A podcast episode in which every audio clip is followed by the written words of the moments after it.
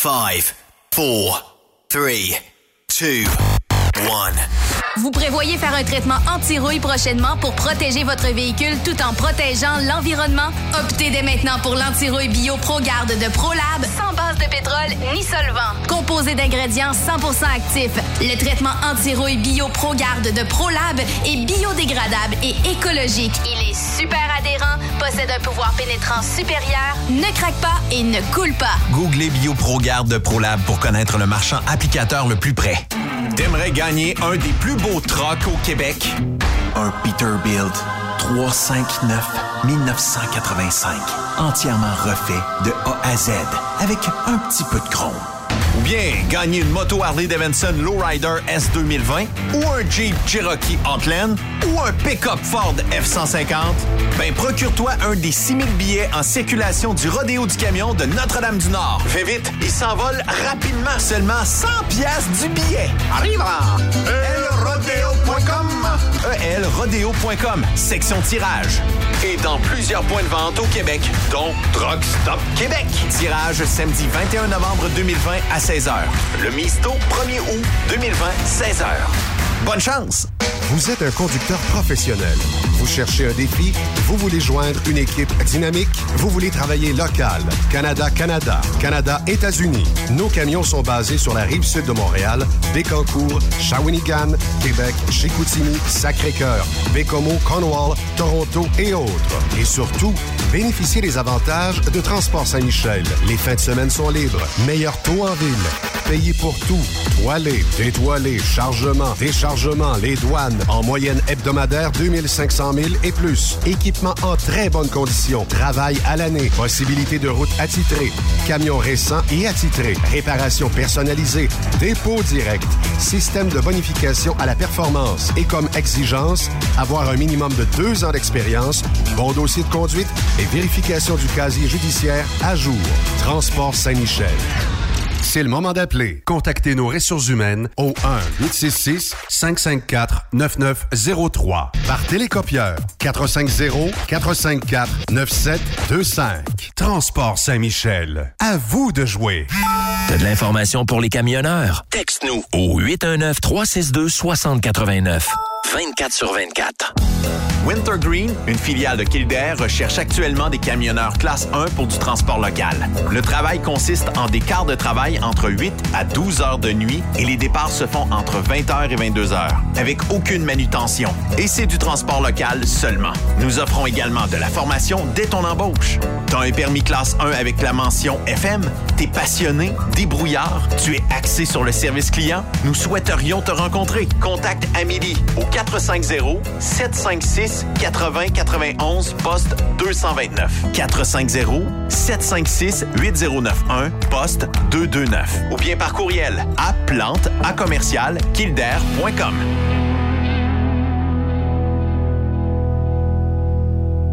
Durant cette période de la COVID-19, Affacturage ID désire soutenir et dire merci aux camionneurs et entreprises de transport. Nous savons que pour vous, l'important, c'est d'aider et de livrer la marchandise. Mais la facturation devient un stress. Notre offre de service vous donne dans un délai de 24 heures ouvrables vos sommes dues moyennant des frais minimes. Confiez-nous vos recevables et libérez-vous de ce stress. Nous allons tous passer au travers de cette crise ensemble. Affacturage JD, leader dans l'affacturage au pays. Contactez-nous 514-691-8721. 514-691-8721. Ou en ligne, affacturagejd.com. Certaines conditions s'appliquent. Burroughs Courtier d'assurance se démarque depuis plus de 60 ans dans l'industrie du transport. Ici Martin Burroughs, vice-président chez Burroughs Courtier d'assurance. Connaissant bien vos besoins et votre réalité, nous avons développé et négocié pour vous un programme d'assurance auto-habitation véhicule récréatif de groupe spécifiquement conçu pour vous les camionneurs et votre famille qui se démarque au niveau du prix et du produit. À titre de chef de file de l'industrie, notre cabinet multiservice bénéficie d'accès privilégié auprès des plus importants assureurs, partenaires et fournisseurs. Contactez-nous au 1-800-939-7757 ou visitez-nous en ligne au burrows.ca. Quand le limiteur de vitesse est devenu obligatoire, qui représentait les conducteurs? Hmm, personne. Aujourd'hui, l'Association des routiers professionnels du Québec, l'ARPQ, est présente partout. Notre mandat, défendre l'intérêt de nos membres sur toutes les discussions entourant le métier. Tu as des idées? Tu veux faire partie des débats? Tu veux changer les choses? Deviens membre pour 11,50 par mois ou 40 sous par jour, ce qui est moins cher qu'un café. De plus, en utilisant nos nombreux services, vos économies couvriront largement le prix d'adhésion. Que vous soyez voiturier indépendant ou conducteur, faites partie de l'association. ARPQ.org. org. Faites-vous entendre. As-tu vu la nouvelle publicité de Transwest sur le site de Truck Stop Québec? C'est payant faire du team. Euh, en effet, c'est parce que ça donne entre 340 et 375 dollars par jour par routier. Avec tous les avantages qu'ils offrent, ça représente 2000 à 2500 dollars par semaine par routier. En cliquant sur leur publicité sur Truck Stop Québec, ils nous présentent des exemples de payes concrètes de routiers, des payes en fonction des différentes destinations et même des exemples de rémunération annuelle du routier. Parle-moi de ça. Enfin, une entreprise de transport qui est assez transparente pour montrer des exemples de paye. Et si on travaillait les deux, là, on aurait tout un T4. Visitez de vrais exemples de paye sur groupetranswest.com. Vous préférez nous contacter par téléphone? Composez dès maintenant 1-800-361-4965, poste 284. TSQ, la radio des camionneurs. C'est Rock Stop Québec. Cette émission est réservée à un public averti. Averti de je sais pas quoi, mais on vous le redit. Truck Stop Québec. Vous écoutez TSQ Truck Stop Québec, la radio des camionneurs avec Benoît Thérien. Yo, c'est ton Guy Massé dans la radio. Ça fait longtemps que j'ai pas dit ça. Comment ça va, Sophie? Ça va super bien. Quel beau retour de week-end. Exactement. J'espère que vous avez passé un très, très beau week-end de l'Halloween, que vous avez trouvé les moyens de faire plaisir aux enfants. Parce qu'effectivement, c'était la fête des enfants. Bon, certains grands-enfants qui sont déguisés aussi. Et malheureusement, euh, l'actualité nous rejoint. Euh, suite aux tristes événements du Vieux-Québec. On va en parler dans quelques secondes. Je veux saluer les gens du convoi euh, Transwest parce que présentement, on nous syntonise à la radio sur euh, TSQ, mais aussi on regarde ce qui se passe dans l'habitacle d'un tout nouveau Peterbilt euh, avec la belle facture de notre ami, et facture est le bon mot, de notre ami Pascal Godette, parce que ça a dû coûter des bidous, ce camion neuf-là. As-tu Pas vu? mal, en effet. Il est extraordinaire, le camion.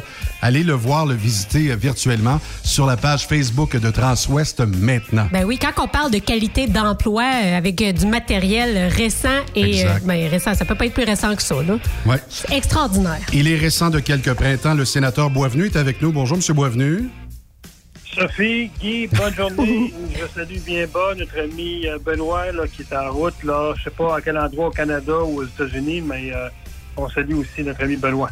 Eh ben, il est un- il est sur le chemin du retour si je me trompe pas de la Californie. Il doit être encore en Californie en ce moment. Hein, chanceux. Eh oui. On a vu des photos qui ont fait rêver, puis il y aura des vidéos aussi. Allez vous abonner à la page Facebook de Transwest. On va sauter évidemment dans l'actualité dans un court instant concernant euh, les attentats perpétrés à Québec. Mais d'abord, je veux votre son de cloche sur ce qui est ce qui est diffusé partout sur la planète concernant notre premier ministre du Canada, qui est euh, évidemment pas un objet de désir dans votre cas, c'est euh, Justin Trudeau. Justin Trudeau est-il pour la liberté d'expression? C'est à géométrie variable. Euh, évidemment, on parle du monde islamique et de, de l'islamisme radical. Oui, fais attention à tes mots, Guy, parce que. Parce qu'il y a une nuance. Oui, c'est ça. Et il ne veut pas condamner les attentats à Nice. Et euh, là, je viens juste de voir qu'à Vienne, il y a un autre attentat qui vient d'être perpétré. On est vraiment dans l'actualité. Il est 16h08 au Québec. Alors, dites-moi à chaud, qu'est-ce que vous pensez de la position de M. Trudeau face à Macron? Moi, je pense qu'elle est indigne comme chef d'État euh, d'un pays occidental qui défend d'abord euh, notre démocratie et la base de notre démocratie, ce sont nos droits. Et le droit de s'exprimer, de- de- d'émettre une opinion euh, sans accuser, sans, sans porter euh, euh, ombrage à la personnalité d'une- personne, un exemple calomnier, mais, euh, faire des. On peut dire ce qu'on veut et de la façon qu'on le veut, dans mesure que ce qu'on dit veut dire correspond à la liberté de parole. C'est de tous les temps, je pense, surtout depuis les années 60, s'il y a une religion qui s'est fait euh, graffiner dans les médias, c'est bien la religion catholique avec tout ce qui s'est passé dans les écoles, dans les séminaires, etc. Que Trudeau a dit, et je partage ici le point de vue de presque tous les chroniqueurs qui étaient unanimes en disant est-ce que Trudeau s'est pas fait le porte-parole des extrémistes religieux en disant qu'il ne fallait pas, entre guillemets, rire de certaines, certaines images ou euh, certaines euh, dimensions de la religion musulmane? J'ai trouvé, trouvé ça tout à fait euh, déplacé, indigne, et je ne sais pas qui a appelé, je pense que c'est Loïc Cassé qui a appelé le premier ministre à démissionner en disant que cet individu-là ne, correspond pas du tout aux valeurs canadiennes et d'avoir tenu, tenu de tels propos, c'est inquiétant. Ben oui, moi je me souviens très bien de Stephen Harper quand il avait dit que lui, il voulait gouverner le Canada un peu comme euh, en transmettant les valeurs euh, que lui croyait bonnes pour sa fille, puis que justement, euh, s'il ne pouvait pas imaginer sa fille, justement là, on parlait dans ce temps-là, sais, le voile intégral, là, ben qu'il n'allait pas souhaiter que les femmes au Canada en général soient obligées ou forcées de le porter. J'avais trouvé ça très touchant, sa façon justement de gouverner. Puis pour moi, c'est ça un puis je crois pas que, quoi qu'on puisse dire euh, d'un sujet, peu importe quel sujet, il n'y a rien qui peut justifier de la violence ou encore moins un meurtre. Puis moi, ça me dépasse que Trudeau soit même pas capable, de, on dirait, d'en arriver là. De l'adresser au moins. Ben oui, c'est ça. D'abord, de toutes les excuses qu'il a fait depuis le pouvoir, jamais le mot extrémisme religieux, extrémisme musulman a été prononcé par Trudeau, que tout le monde le sait que les individus qui égorgent dans un autobus, qui égorgent en public euh, des gens euh, des pays euh, occidentaux, ce sont des extrémistes religieux, des extrémistes musulmans qui ont kidnappé cette religion-là. Hein. Parce qu'à la base, je pense, la religion musulmane, j'ai des amis musulmans, c'est des gens très, très pacifiques. C'est l'une des ben plus belles religions au monde. le problème, c'est que les extrémistes de cette religion-là l'ont kidnappé. Et c'est ce qui rend l'ensemble de la population musulmane aux yeux de nous, euh, elle, rend cette population douteuse. Et ça, c'est vraiment néfaste. Et je lisais ce, matin un texte qui datait de la dernière guerre mondiale, euh, où les gens ont fermé les yeux sur les, exactions qu'on a faites contre les Juifs. Et euh, c'est un peu ce qu'on vit avec les propos de Trudeau en disant il faut être tolérant par rapport à ces gestes-là en disant qu'il ne faut pas les dénoncer ou crier haut et fort euh, contre cette religion-là. Ça, c'est inquiétant. Euh, j'ai fait d'ailleurs un post sur ma page en fin de semaine en disant que moi, j'ai écouté les, propos de Lucien Trudeau et euh, de, voir que cet individu-là est presque un porte-parole hein, de, de, ces gens-là. Et souvenez-vous une chose. Souvenez-vous, lorsqu'on a modifié les critères d'admissibilité aux gens qui voulaient devenir Canadiens on avait dit dans ce recueil-là, c'est M. Harper qui l'avait modifié en disant que jamais le Canada était pour accepter des pratiques barbares. On, parlait ici de l'excision chez les jeunes filles, on parlait euh, du, voile euh, plein pour les femmes, l'interdiction des jeunes filles de, pratiquer des sports de, garçons ou d'avoir accès à la même vie que les garçons. M. Harper tenait à dire nous ne sommes pas pour ces pratiques barbares-là. Et le premier geste que Trudeau a fait lorsqu'il est arrivé au pouvoir, en plus de de ne pas contester cette dame-là qui avait été euh, reconnue canadienne à, voile couvert, il a retiré le mot barbare euh, du, document où les gens qui prêtent serment au Canada, doivent euh, être contre cette pratique-là. C'est le premier geste que Trudeau a posé. Donc, quelque part, quand on entend des rumeurs autour, est-ce que Trudeau ne se serait pas converti à la religion musulmane? Moi, je pense que ça commence à porter, à porter des grands doutes est-ce que M. Trudeau, par rapport au respect qu'il a par rapport à cette religion-là, est-ce qu'il n'est pas en train de dire d'en faire la promotion? En plus que la communauté musulmane est en train, à travers le monde, de condamner les gestes. Alors, je comprends pas sa stratégie. Et heureusement, il y a eu un Twitter, un gazouillis tantôt, le premier ministre du Québec, qui lui est vraiment contre la position euh, émise par notre ami euh, Justin Trudeau. Alors, ça fait du bien de voir qu'au Québec, on a les deux doigts sortis du nez. On va tout de suite s'en aller dans la capitale nationale. Euh, en fin de semaine, tout le monde a été touché par ces attentats. deux meurtres, cinq autres personnes blessées. On connaît l'identité du gars. je l'ai devant moi, mais euh, savez-vous, c'est contre ma religion de nommer des, gens comme ça parce qu'ils veulent exactement de la publicité et être sur Fox News, CNN, BBC. Ah. Alors, s'il vous plaît, on ne le nommera pas, même si d'autres l'ont fait. Je veux savoir, est-ce que ça aurait pu être évité? Qu'est-ce que vous en pensez? Ça fait 15 ans que je dis que ça peut être, ça peut être euh, évité. Euh, d'abord, euh, moi, je veux offrir toutes mes sympathies à ces, deux familles-là qui ont été des victimes innocentes, euh, prises au hasard de la route, un peu comme ma fille lorsqu'elle a été kidnappée par un criminel en 2002 et agressée et étranglée. C'est vraiment pathétique, cette histoire-là. Et j'ai d'ailleurs fait des entrevues cet avant-midi dans les médias pour dénoncer la situation qui perdure dans le temps parce que j'ai comme l'impression, quand les médias me posent la question de commenter ces événements-là, j'ai l'impression de jouer dans le film euh, Le jour de la marmotte, que tout le monde a vu sans doute, où ce journaliste-là qui se lève à tous les matins et qui reprend sa vie de la veille et qui vit toutes sortes d'événements là dans sa journée, mais à chaque matin, c'est comme si la journée se répète. Oui, sauf que la, vie de Bill Murray est peut-être plus joyeuse quand même avec la marmotte. Vous, là, je sais exactement ce que vous vivez. Ce qui s'est passé en fin de semaine vous a retrempé dans le décès de votre première fille. Hein, c'est ça? Non, oui, oui, non. Dans le fond, oui, oui, vous avez raison, mais ça m'a aussi ramené au fait que ça fait 15 ans que j'écris sur tous les médias de dire nous avons hérité, au Québec en particulier, de décisions gouvernementales des années 75 jusqu'à 95 où on a décidé de fermer 50% des lits en psychiatrie et on a décidé que les nouveaux centres d'accueil pour ces personnes-là, ça s'appelle la rue. Et ce qu'on constate également, et je le dis encore, dans les pénitenciers fédéraux actuellement, 65% des femmes qui sont incarcérées ont des troubles de comportement psychiatrique. C'est 30% chez les hommes. Donc, autant on a sorti ces gens-là des hôpitaux psychiatriques, ce qu'on constate, c'est qu'on a une progression presque inversement proportionnelle dans les pénitenciers de cette clientèle-là. Donc, les choix des gouvernements, c'était de dire on met ces gens-là dans la rue, peu importe ce qui va arriver, on ne supporte pas les familles euh, pour euh, se protéger, pour, pour encadrer ces garçons-là. On ne donne pas les ressources au milieu parce qu'on a sorti carrément ces gens-là des hospices qu'on appelle dans, le temps les hôpitaux pour les fous.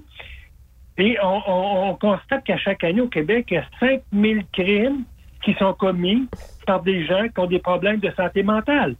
Donc, finalement, là, monsieur le sénateur, on n'a pas économisé du tout parce que finalement, ça nous revient encore plus cher. Tu sais, si c'était une question d'argent, là, ça coûte encore plus cher d'avoir à gérer tous ces crimes-là. Puis, si on les prend de, de centres psychiatriques pour les envoyer en pénitencier, je veux dire, euh, je comprends pas pourquoi qu'on règle pas le problème à la base. Sophie, vous avez raison. Dans un pénitencier fédéral, une personne qui souffre d'un exemple de schizophrénie, il n'est pas mis avec les, avec les criminels. Il va être dans l'aile psychiatrique, va coûter à l'État 200 000 par année. Alors que si on prendrait cet individu-là, plutôt que de l'envoyer en prison ou dans la rue, puis qu'on l'encadrerait dans des milieux euh, fermés, un exemple, une maison, où on contrôle les allées et venues, on, on, a, on a un couvre-feu. On contrôle ses médicaments. Ses médicaments, on contrôle ses excès de consommation d'alcool ou de drogue on réduirait la récidive de 90 Donc, ce que, ce que j'ai dit, ce que je dis depuis des années, ce n'est pas un problème de ressources, un manque de ressources, c'est un problème de manque de courage politique. Oui. On a l'argent dans le système, mais l'argent est rendu à administrer nos pénitenciers et nos prisons.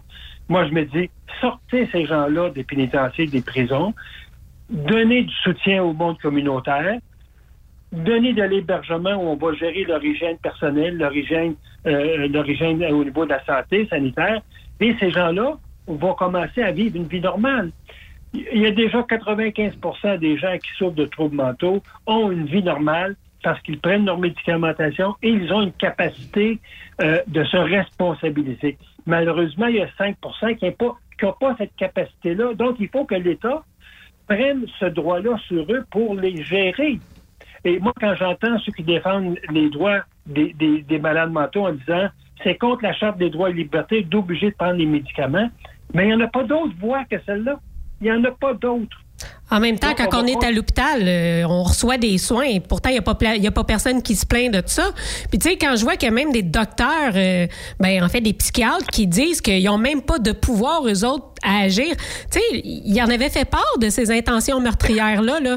Puis, personne ne pouvait rien faire. Est-ce que c'est normal, ça, dans notre système? Vous, vous amenez un très, très bon point. Le, tout le dossier de la santé mentale depuis les années 90 on a judiciarisé ce, système-là plutôt que de laisser au monde de la santé cette responsabilité-là. Donc, dorénavant, lorsque vous avez un malade qui, qui va être soigné par un psychiatre, la grande inquiétude du psychiatre, c'est que la personne commette un crime et le psychiatre soit obligé d'aller témoigner en cours des soins qu'il a donnés ou il n'a pas donnés. Souvenez-vous de cette grand-mère en Dambose qui était assassinée avec ses deux petites filles. On sait que la personne qui était suivie par un psychiatre, j'irais à 50% consommait euh, d'alcool et, des drogues et on a manqué un suivi médical là-dessus. Et lorsqu'on a voulu avoir accès au dossier médical de l'individu pour savoir si le médecin avait bien, bien fait sa job, mais le dossier est demeuré confidentiel parce que l'individu est toujours euh, vivant. S'il serait suicidé, un exemple, dans cet événement-là, on aurait eu accès au dossier médical. Donc, même là, lorsqu'il arrive des événements de même, on ne peut pas savoir comment le système de santé s'est responsabilisé pour protéger la population en prenant soin de ces malades-là. Donc, vous, voyez, il y a une décision politique très importante à prendre en disant nous allons déjudiciariser ce système-là. C'est pas normal qu'un père ou une mère de famille qui veut faire soigner son enfant doit aller devant un juge et l'enfant est défendu par un avocat, la famille a son avocat, et ça prend des mois et des mois avant qu'on puisse traiter cet enfant-là. Ce n'est pas normal. Non, en effet. Euh, on va passer au sujet numéro 2 parce que vraiment, le sujet numéro 1, c'est choquant. Euh, en vue des derniers débats politiques là, à la Chambre des communes, Monsieur le sénateur, on voit des tensions grandissantes entre les partis politiques euh, et quelquefois des alliances politiques inattendues, soit pour bloquer ou adopter certains projets de loi. Là, on a vu, d'après le Journal de Montréal, pour l'observateur moyen, c'est actuellement difficile de distinguer le bloc du Parti conservateur du Canada ces derniers mois. Euh, comment on peut expliquer un peu tout ça? Je pense que c'est le, le, le, le, le vire-vent du, du Bloc québécois qui, au départ, il y a quelques mois, vous vous souvenez, avait voté contre des motions euh, du Parti conservateur pour euh, condamner le gouvernement libéral, le gouvernement Justin Trudeau. on a déposé une motion dernièrement pour continuer l'enquête sur oui. Euh, le Bloc s'est trompé dans son vote puis a voté du côté du gouvernement. Là, il y a eu une motion, vous vous souvenez, au niveau euh, de demander au gouvernement canadien de s'excuser auprès des Québécois pour la crise d'octobre. Les conservateurs ont dit non, attendons. attention, la crise d'octobre, c'est pas nécessairement le gouvernement fédéral qui l'a créé, mais c'est d'abord les FLKIS à la base. C'est le gouvernement libéral de l'époque, M. Bourassa, qui avait demandé l'aide du gouvernement fédéral dans ce dossier-là. Donc, le gouvernement fédéral n'a pas à s'excuser là-dedans. Euh, et là, depuis hier, j'entends les discours du bloc. Là, ils sont complètement de l'autre côté maintenant. Ils nous, ils nous, ils nous, euh, ils nous bâchent, ils nous, ils nous critiquent. Donc, on, on, on, aller, on regarde aller le, le, le, bloc depuis six mois. Puis c'est un peu une girouette, c'est qui va au gré du vent. Ce qui fait en sorte qu'à un moment donné, cette division-là, au niveau de l'opposition, aide le Parti libéral, c'est certain. Euh, on regarde comment le NPD s'est encoquiné avec les libéraux euh, par rapport à, certains, certaines motions.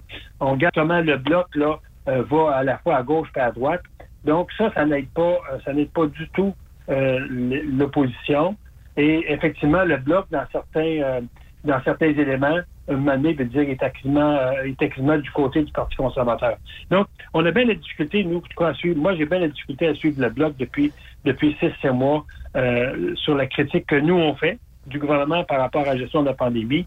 Euh, à la fois, le Bloc, à l'occasion, il y a le même discours que les conservateurs, puis à d'autres moments, il y a le même discours que les libéraux. Euh, on ne reconnaît pas le Bloc, là, historiquement, il y avait une position qui correspondait vraiment, je dirais, à bien représenter les intérêts des Québécois. Là, j'ai comme l'impression que le Bloc, maintenant, les seuls intérêts qu'il représente, c'est les intérêts du Bloc. Mais permettez-moi, ça serait quoi l'incidence si les communes, les partis euh, s'excusent concernant la crise d'octobre?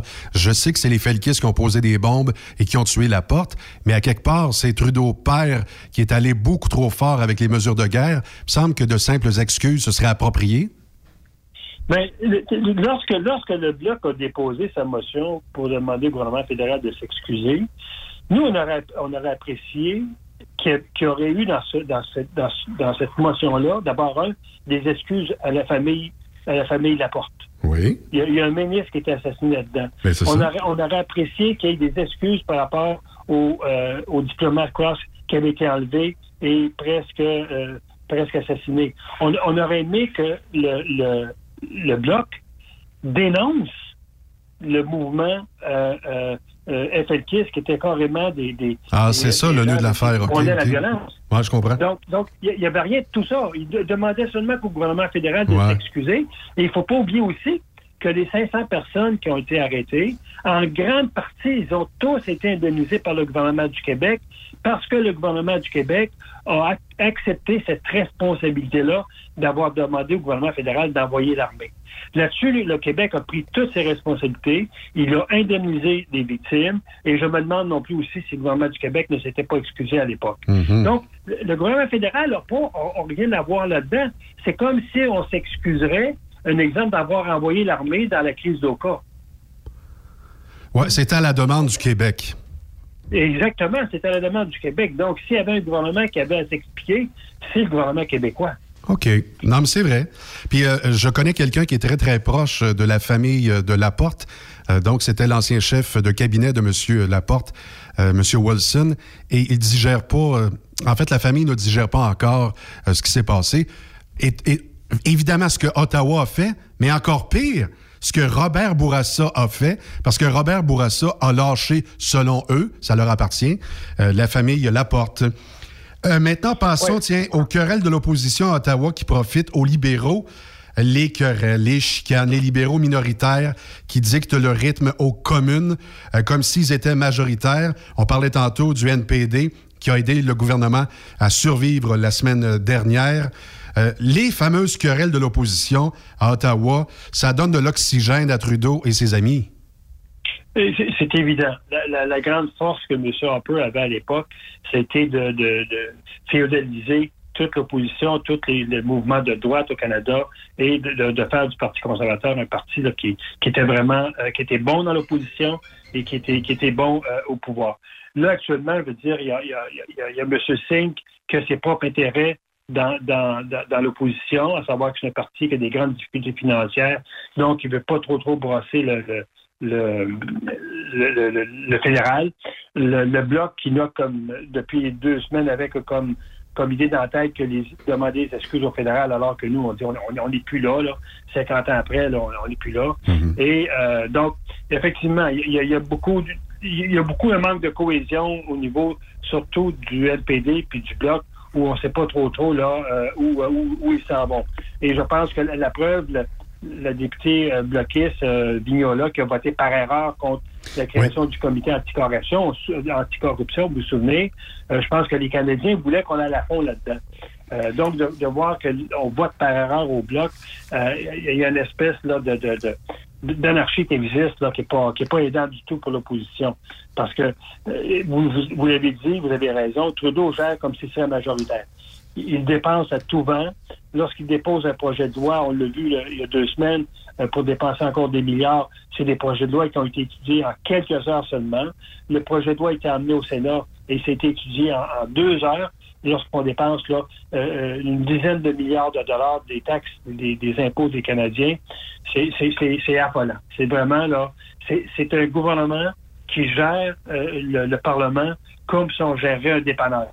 Et ça, je veux dire, moi, je trouve que c'est vraiment... Euh, et nous, par rapport à l'opposition, euh, le fait qu'il n'y ait pas de solidarité entre les trois partis et qu'on puisse, euh, à la limite, dégommer Trudeau, ça, ça va être vraiment Justin Trudeau. Puis, avec les messages que lui reçoit, ben c'est sûr qu'il vote quasiment comme un gouvernement majoritaire. Il sait que Sink va, va, va, approuver à peu près toutes ses politiques. Donc, Trudeau a vraiment les mains libres là-dedans de, de, de, gérer la pandémie et les milliards de dollars comme s'il serait majoritaire. Oui, puis il fait aussi, euh, il dit qu'il fait en toute transparence, mais tout le monde a beaucoup de doutes euh, sur sa transparence. En tout cas. Ben, écoutez, Trudeau, Trudeau, il y a le discours et il y a, il y a, les gestes. Ouais, Moi, j'ai toujours dit que Trudeau, c'est ne faites pas ce que, ce que je, je non, c'est ça. Euh, ne faites pas ce que je fais, mais faites ce que je dis. Ça, ça a toujours été de tout temps, là, depuis cinq ans que Trudeau est premier ministre. Ça a toujours été sa valeur fondamentale. Il y a, il y a les lois, les règles qui sont à Trudeau, puis il y a les autres règles qui gèrent les Canadiens. oui, c'est ça. Et là-dessus, Trudeau, je veux dire, il a toujours donné l'impression qu'il était au-dessus de toutes les lois. et son incursion dans le système judiciaire. On en a parlé la semaine dernière euh, au niveau, entre autres, là, de, de, les juges, la nomination des juges. Mais on, on, apprend cette semaine que la liste, qu'est-ce qu'on appelle la liste libéraliste, n'a pas servi qu'à nommer des juges. Cette liste-là a servi aussi à nommer des sénateurs dits indépendants. Donc, vous voyez toute l'hypocrisie dans Trudeau lorsqu'il a décidé de mettre à la porte ces sénateurs qui appartenaient au caucus libéral en disant nous vous donnons votre liberté totale maintenant et je vais nommer des sénateurs indépendants. Mais ce qu'on s'aperçoit, c'est qu'on nomme des juges parce qu'ils ont contribué au Parti libéral, on nomme des sénateurs parce qu'ils ont contribué au Parti libéral, on nomme ces gens-là parce qu'ils euh, ont été des organisateurs, ont été des gens influents. Donc, euh, ce que Trudeau fait de, de nommer des juges libéraux, ben, lorsque Trump a la même euh, décision qu'il prend aux États-Unis pour nommer des juges de droite, les médias canadiens veulent dire déchirent leur chemise en, disant que Trump, ça n'a pas de sens, il nomme des juges de, droite. Mais Trudeau fait la même chose au Canada, il nomme des juges de gauche, parce que... des juges qui vont qui vont défaire ce qu'on a fait depuis des années, des juges qui vont venir interpréter la Charte des droits et libertés pour donner encore plus de droits aux criminels. Et moi, j'entends pas beaucoup les médias dénoncer ça. Là. Mais non, mais Trump leur a pas donné d'argent, lui, fait que ils n'ont pas le même intérêt non plus, hein? Mais, mais on voit quand même comment euh, au Canada, euh, cette préoccupation maladive qu'on mm. a contre Trump, hein, regardez le temps qu'on prend, qu'on consacre aux élections euh, américaines, alors que Trudeau fait, pose des gestes encore beaucoup plus graves que Trump a posé. Et rarement dans les médias, on va avoir des, éditorialistes vraiment mm. qui vont suivre Trudeau à, la, à, la, ligne, à la lettre, puis le dénoncer. C'est des dénonciations, des dénonciations sur le bout des doigts, sur le bout des lèvres. Euh, et euh, une fois que Trudeau a commis une grave erreur, celle des juges en est une, 24 euh, heures après, c'est oublié dans les médias. Sénateur Boisvenu, je veux savoir une chose. Vous êtes quand même un humain, je veux dire. Quand vous vous couchez le soir, puis que vous voyez que lorsque Stephen Harper faisait un petit écart de conduite, les médias tombaient à bras raccourcis sur lui et que là, il a, excusez le terme anglais, un free pass de la part de tous les médias privés et aussi Radio-Canada, CBC. Comment, c'est quoi votre, votre motivation de continuer le lendemain en vous réveillant, en prenant vos céréales, et en disant, on va travailler encore? parce qu'il faut être conservateur, vous, vous êtes un fier conservateur. Comment vous faites pour continuer alors que présentement, Trudeau, il euh, n'y a rien qui colle? Ben, d'abord, on se dit qu'il faut travailler deux fois plus fort. Puis deux, euh, je me dis, qui parle au nom des victimes à la Chambre des communes? C'est votre motivation. Oui. C'est ma motivation. je reçois toutes les semaines des appels de femmes qui sont victimes de violences conjugales, des mères de famille qui ont un enfant qui, souffre de maladie mentale et qu'elle vit dans la peur parce qu'elle dort sa porte de chambre barrée ou le, le, père. Euh, des, parents qui m'appellent parce que leur enfant de 15 ans sont des gangs de rue et elle, elle, est exploitée sexuellement. C'est à tous les semaines. Et je me dis, si je quittais ce bateau-là, vers qui ces victimes-là pourraient avoir le sentiment au moins que quelqu'un qui parle en leur nom? Que moi, je me dis, si c'est ça ma mission, de parler en leur nom, de dire au moins il y a une personne à Ottawa qui, qui, qui va critiquer ce que les libéraux font, euh, que si les, les conservateurs reviennent au pouvoir, on va redoubler d'ardeur pour remettre le système de justice, remettre les victimes au centre du système de justice, remettre les libérations conditionnelles euh, la priorité aux victimes et non seulement qu'aux criminels. Ben, c'est ça qui me motive tous les soirs quand je me couche, puis je pense à ma fille Julie. Ben, c'est tout à votre honneur, ça, monsieur le sénateur. Puis, euh, en aucun point, là, ça devrait être légal que Trudeau se permette justement de faire ses propres lois. Moi, je trouve que, tu sais, quand on est, quand on devient premier ministre, on devient aussi l'exemple pour tous les gens du pays, pour tous les citoyens. Et on, devient le premier ministre de tous les Canadiens. Ben, en effet. Donc, pour moi, c'est quasiment criminel ce qu'il fait. Mhm. En tout cas. Euh, souvenez-vous, souvenez-vous de Jean Charest lorsqu'il était ministre, je pense, de la jeunesse et des sports à Ottawa. Tout à fait. Il, avait osé il avait osé s'informer auprès d'un juge euh, l'état d'un dossier qui était en cours dans le domaine judiciaire. Bang, dehors. Dehors le lendemain matin. Mm. Trudeau a fait encore pire que ça. Il a fait pire que ce que M. Charest a fait. Trudeau a carrément aiguillé le système de justice pour ses propres intérêts ou l'intérêt de ses amis. Trudeau a, orienté des décisions financières, pensons à oui, mais pensons à ses, à ses, euh, à ses amis là, qui, qui, ont vendu des respirateurs artificiels avec une économie de, de 10 000 par respirateur. Euh, c'est pire ce que Jean Charest a fait, mais sans aucune punition, sans presque aucune critique des médias, comme si euh, la loi Trudeau est une loi qui est très, très, très morale. En fin de semaine, j'avais du temps à perdre. J'ai regardé sur YouTube Le temps des bouffons de Pierre euh, Falardeau et on parlait des adultes. Au Parti libéral, il y a les adultes. Parce que oui, fut un temps où Trudeau menait, Jean Chrétien menait, mais faites-moi pas à croire que c'est l'adolescent ou l'adolescent Trudeau, Justin de son prénom, qui mène vraiment le parti. Est-ce qu'on peut identifier, puis je veux pas vous mettre dans l'embarras, vous pouvez dire je passe mon tour, là, mais est-ce qu'on peut identifier certains adultes au Parti libéral? Oui, qui, qui gèrent le parti? Yeah. Ouais, moi, je pense que c'est euh, la, garde rapprochée de M. Chrétien qui, je pense, est encore euh, très actif comme conseiller auprès de M. Trudeau. C'est l'impression que j'ai. Euh, c'est un parti qui a toujours été dirigé euh, de Toronto, ça on le sait. donc, moi, je pense que c'est la garde rapprochée de, de M. Chrétien, de ces gens-là, là, qui, qui, qui, qui administrent le pays, dans le fond, dans, dans, dans le, le, minimum de transparence. Trudeau n'est, à mon avis, qu'un porte-parole, étant où sont avec les sondages, qui sont actuellement favorables à son image, hein. je, dis bien ça, à son image, euh, le Parti libéral va continuer dans cette veine-là de garder Trudeau comme euh, comme euh, comme marionnette. comme marionnette, comme paravent, si vous voulez, parce qu'il paraît bien, parce qu'il parle un bon communicateur. Puis tant son temps que ça va aller dans des sondages, ça, ça, va être ainsi. Mais je suis convaincu que Trudeau, lorsque a à prendre des décisions sur les milliards qui se dépensent, je pense que Trudeau a très peu d'impact. On lui dit où on va et Trudeau va où on lui demande d'aller. Oui, c'est sûrement pour ça qu'il est toujours mêlé. Euh, retour sur l'audience de Brigitte Serre, M. Boisvenu. on sait qu'il y a eu le meurtre crapuleux de la jeune Brigitte Serre. Euh, c'était arrivé à Saint-Léonard en 2006. Elle avait 17 ans. Elle a été assassinée de 72 coups de couteau par Sébastien Simon, euh, qui était aussi avec son complice Tommy Gagné.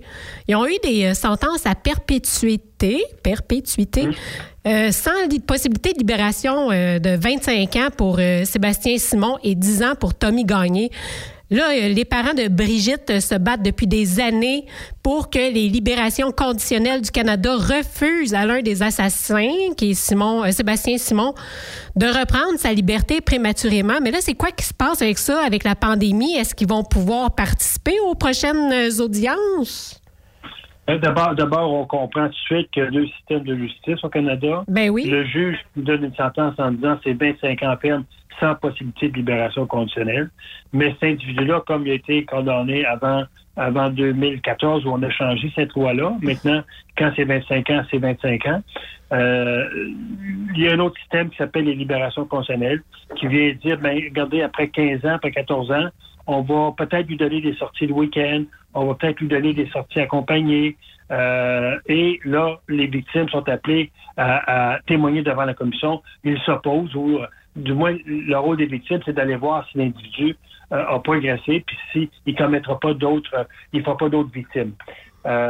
au mois d'avril, le ministre Baird, qui est le ministre de la Sécurité publique, je dirais de l'insécurité publique, a, a déclaré à trois reprises à la Chambre des communes et au Sénat que les victimes, à cause de la pandémie, ne pourraient plus euh, participer aux audiences en personne, mais qu'ils pourraient le faire via, vidéoconférence.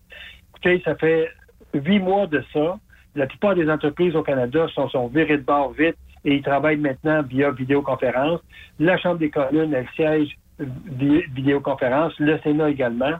Mais la commission aura pris huit mois avant de permettre aux victimes de les témoigner euh, de visu pour voir le criminel lorsqu'il lorsqu'il fait son témoignage, que le criminel voit l'image, la, figure des, victimes. maintenant, ça se fait strictement par téléphone. On peut aller s'entasser chez Costco, mais euh, les victimes, les familles des victimes, eux autres, ils peuvent pas Sophie, aller... Sophie, Sophie. Voilà. Et, le criminel qui est, accompagné d'un agent de libération, qui est accompagné euh, d'un d'un conseiller, eux vont être là en personne, mais on ne peut pas éviter une quatrième victime dans une salle qui est aussi grande qu'une salle de palais de justice. Euh, ça, c'est quelque chose qui est totalement incompréhensible. Et donc, ça s'est fait par téléphone lundi dernier. J'ai assisté à la comparution de la famille euh, euh, du, criminel et quatre personnes de la famille ont fait des témoignages. mais ce qui est surprenant, c'est que les familles font leurs témoignages, mais c'est le criminel qui a les derniers mots pour témoigner ou, ou dire qu'est-ce qui se passe du témoignage des victimes. Les victimes n'ont jamais le droit de riposter au criminel en disant qu'est-ce que nous, on pense de votre témoignage, monsieur le criminel, qu'est-ce qu'on pense de votre cheminement? Les victimes ne peuvent pas euh, témoigner de cette manière-là. Euh, donc, le ministre a annoncé la semaine dernière, suite au, témoignage des, de famille Serre par téléphone, a annoncé mardi dernier que dès le 9 novembre, les euh, victimes pourraient participer via vidéoconférence. Mmh. Moi, j'ai adressé la question au Sénat la semaine dernière en disant c'est une quatrième fois que vous donnez un espoir aux victimes. Si le 9 novembre, vous ne, donnez pas aux victimes la possibilité de participer via vidéoconférence, est-ce que le gouvernement du Canada va s'excuser auprès des victimes de leur avoir donné des faux espoirs et de encore de ne pas permettre aux victimes de, de participer à ces audiences-là? Moi, je trouve ça tout à fait inacceptable. Vous savez, il y a une charte des droits des victimes que le droit à l'information, le droit à la participation, le droit à l'indemnisation, le, droit à la protection, ce sont des, droits fondamentaux que tous les ministères doivent absolument respecter. Et lorsque les ministères ne respectent pas ces droits-là, ils commettent des gestes illégaux. Je ne comprends pas que le ministre de la Justice puisse, depuis huit mois, ne pas respecter ces droits fondamentaux-là, alors que pour le criminel, on respecte de façon intégrale la Charte des droits et libertés pour lui assurer une comparution juste et équitable, donc en personne, alors que les victimes ne peuvent pas être là. C'est deux poids, deux mesures pour ce gouvernement-là pour les victimes de criminels. C'est tout à fait incompréhensible. Et c'est pas juste la famille Serre qui subit ce, ce sort-là. Toutes les victimes au Canada n'ont pas pu participer aux audiences de commission depuis neuf mois. Monsieur le sénateur, le 19 août dernier, c'était un Parlement qui était prorogé. Euh, vous, quand vous avez vu ça, vous êtes dit, Colline d'affaires, moi, je travaillais sur un projet de loi. On recommence, on s'est suivi, on recommence. Donc, la semaine dernière, vous avez déposé le nouveau projet de loi en Chambre du Sénat. Le projet de loi qui s'intitule S-212, qui vise à venir en aide aux jurés ayant besoin de soutien psychologique à la fin de tout procès désigné. Et ce projet de loi euh, vient modifier le code criminel, rien de moins, pour permettre à tous les jurés de pouvoir aller consulter des professionnels de la santé après un procès. Il me semble que c'est la base. Le cas où la santé mentale s'est vue considérablement affectée par une ou plusieurs audiences. Donc, le projet de loi S-207 a déjà été déposé, on vous le rappelle, mais grâce à Justin Trudeau, fallait recommencer. Alors, est-ce que vous êtes fier? Vous le déposez pour vrai, là? Oui, déposé pour vrai. Euh, ça aurait dû être fait il y a 30 ans, il y a 20 ans. Euh, je comprends pas qu'on on, puisse, en 2012, ne pas faire aux jurés euh, du support psychologique après avoir assisté à un procès où souvent il y a des scènes, il y a, il y a, il y a, des images, des mots euh, qui, qui, sont très, très durs, surtout dans le cas de meurtre de femmes, euh, meurtre d'enfants, euh, lorsqu'il y a eu vraiment de la violence sur le corps. Ces, ces membres de jury-là doivent supporter des, des, des, une tension qui souvent va leur créer un choc post-traumatique. Et lorsqu'ils sortent de la cour après le procès, eh bien le juge, la première directive qu'ils vont, qu'ils vont recevoir du juge, c'est de dire vous devez garder silence. Si vous parlez de ce que vous avez vu, entendu ou lu, vous commettez un crime selon le code criminel et vous serez poursuivi. Donc, ces membres de jury-là, qui avaient peut-être souvent une santé, euh, c'est pas des spécialistes, hein?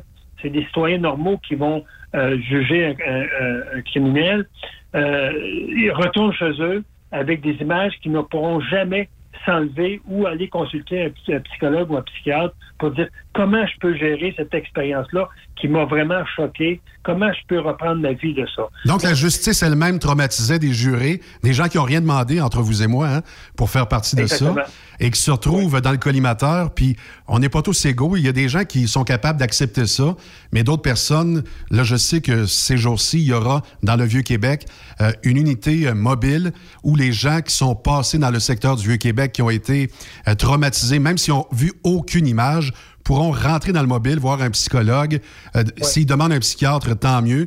Mais dans ce cas-ci, moi, je trouve ça navrant qu'on dise silence, te fait ton devoir de citoyen, parle-en pas à personne, surtout pas un professionnel. Oui, et, surtout, ce qui est incompréhensible, Guy, c'est que même si tu en parles à un professionnel ou tu n'aurais parlé avant, lui, le professionnel, est lié par le secret professionnel. Ben oui. Donc, l'information n'ira jamais plus loin que son bureau. Euh, donc, c'est pour ça, dans le fond, que j'ai déposé ce projet de loi-là, qui avait été déposé à la Chambre par mon ami, euh, le député Cooper. Donc, euh, c'est pour ça que je fais, je fais équipe avec lui Mhm. pour le déposer au Sénat. Sinon, il va falloir peut-être attendre un an, deux ans, trois ans avant que ce soit déposé à la Chambre des communes. Donc, on le dépose. il avait été adopté à l'unanimité à la Chambre des communes à l'époque, en 2019.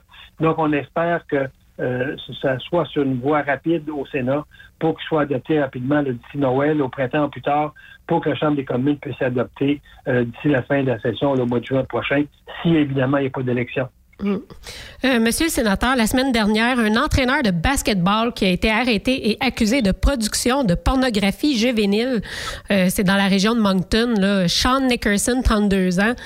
Euh, moi, j'étais un peu fiberglassé de savoir comment ils font pour, premièrement, avoir des... Je veux dire, il était entraîneur. Euh, Autorité, crois, donc?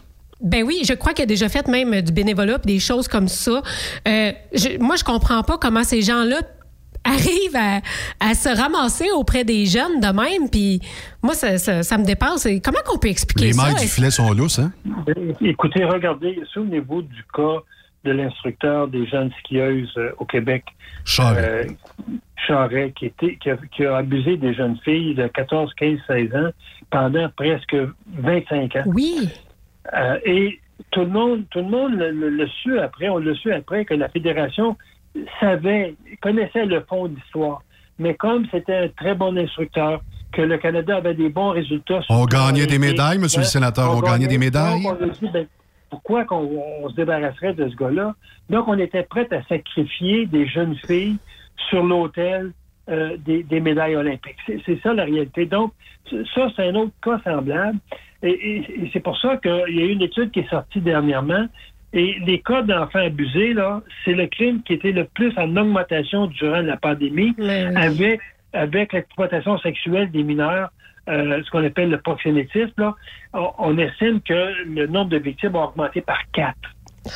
Donc, c'est énorme. Et lorsqu'on va sortir de cette pandémie-là, je suis convaincu qu'il y a beaucoup de ces victimes-là qui vont dénoncer parce qu'aujourd'hui, on le sait, nos palais de justice fonctionnent au ralenti.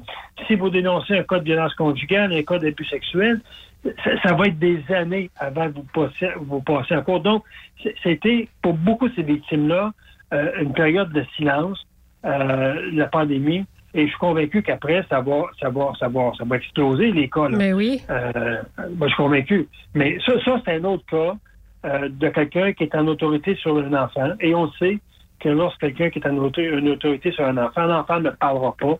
Et souvent, lorsqu'il va parler à mi-voix à ses parents, souvent, malheureusement, les parents vont prendre la part de l'instructeur. Parce qu'on voit ça un peu le... comme un, euh, une demande d'attention. Le, le, petit cherche l'attention, ça n'a pas d'allure. Mais ça, d'une part. Puis souvent aussi, on l'a vu dans le hockey, euh, vous êtes d'accord avec moi, souvent les parents voient à travers de leur enfant qui, qui est une vedette au hockey, une vedette au ski. C'est un réel. Les parents, les, oui, les parents voient à travers oh leur enfant leur propre réussite, même économique. Mm -hmm. hein? Un enfant, là, je pense au, au dernier, dernier jeune homme qui a été recruté là, par, par New York. Euh, Alexis Lafrenière. Ben, écoutez, il vient de rendre ses parents millionnaires. Ben oui. Donc, imaginez-vous cet enfant-là, qui a 17, 18 ans, qui, qui, qui est voué à un navire formidable. Mais je vous rassure, dans le cas de Lafrenière, ils l'ont pas fait pour ça. C'est vraiment des bons parents. Tu vois? Oui, je suis convaincu. Moi, je, je oui. vous parle là, en, en, général. Là, souvent, les, les, parents vont voir dans la réussite de leur enfant leur propre réussite. Mm -hmm. Ça, c'est quelque chose qu'on rencontre souvent. Je ne veux pas dire qu'ils sont tous de même, loin de là. Oui. Et, et, et ces, ces enfants-là, lorsqu'ils vont dénoncer, souvent ils vont être, ils vont être, euh, ils vont être pris avec des parents qui ne croiront pas. Donc, dans le cas présent du, de, de, du cas au Nouveau-Brunswick, euh, je pense que la, la, GRC a fait un très bon travail là-dedans et euh, on, on, verra maintenant ce que va être la sentence. Ça, ça, a quand même duré des années. là. Hein. C'est pas, pas, pas, quelque chose qui a duré un week-end. Quand j'étais plus jeune, euh, vraiment boutonneux, 100 livres de moins, je regardais la vie des gens riches et célèbres. Et j'ai l'impression qu'on joue encore comme dans le temps au réseau Patonique à Télé 7 Sherbrooke, à la vie des gens riches et célèbres, et notre vedette s'appelle comment? Oui, Justin Trudeau. Une récente demande d'accès à l'information et de confidentialité a révélé des dizaines de milliers de dollars en produits gastronomiques. Euh, il mange bien en plus. Donc, euh, notre ami, euh, dans son jet privé Challenger, il dépense, il dépense et il dépense beaucoup. Je vois ici la liste. J'ai toute la facturation. C'est écrit les deux premiers mois de 2018, des factures comprenant 23 000 en restauration, 412 pour les services chauds, 285 pour les gaufres belges. C'est vrai que c'est bon. La facture globale est considérable, c'est vraiment élevé. 176 pages de facture. Ce gars-là est dépensier. Comment ça se fait? Comment ça se fait que ça prend une demande d'accès à l'information pour avoir ça, ce chiffrier-là? Dites-moi ça. Écoutez, encore une fois, c'est toute l'hypocrisie de Justin Trudeau qui est devant qui est devant euh, nos, écrans de télévision, derrière nos écrans de télévision, et qui dit comment il est préoccupé par la santé des Canadiens, comment il est préoccupé par les, problèmes financiers des travailleurs, euh, comment les personnes âgées, les handicapés, les autochtones. Et lorsqu'on voit les dépenses somptuaires qu'il fait en si peu de temps, hein, on, parle des voyages qui étaient grandioses des voyages qui ont accumulé des montants jusqu'à 1,6 million au-dessus des dépenses. Ça, c'est un voyage. Et, vous savez, le gouvernement qui dit on va, on va adopter un projet de loi pour bannir le plastique à usage multiple. Et quand on regarde, veut dire que 49 pages qui, qui, révèlent une multitude de plastique à usage euh, c'est l'hypocrisie de ce gouvernement-là. On s'entend-tu qu'il ne retourne jamais ses bouteilles, lui? Non, c'est sûr et certain. 1,6 million de dollars pour un voyage, des dépenses de 1,5 million de dollars. Euh, la page 49 des documents euh, non surfacés révèle une multitude de plastiques, vous dites, unique, à usage unique. Je capote. Ce gars-là n'est pas écologiste du tout, du tout, du tout. Je ne sais pas si euh, les gens autour de lui commencent à allumer. Dans son propre parti, là, est-ce qu'ils sentent l'hypocrisie euh, de M. Trudeau? Hein? Écoutez, il faut, il, faut écouter la période de questions à tous les jours. J'invite d'ailleurs les gens à, s'intoniser euh, sur Internet. Ça s'appelle Parle Vu. Ah? P-A-R-L-V-U. Et là, vous arrivez, vous, arrivez, vous arrivez directement sur les débats de la Chambre des communes ou du Sénat. Et allez écouter tous les jours à 2 heures la période de questions. Et le vendredi, c'est à 11 heures.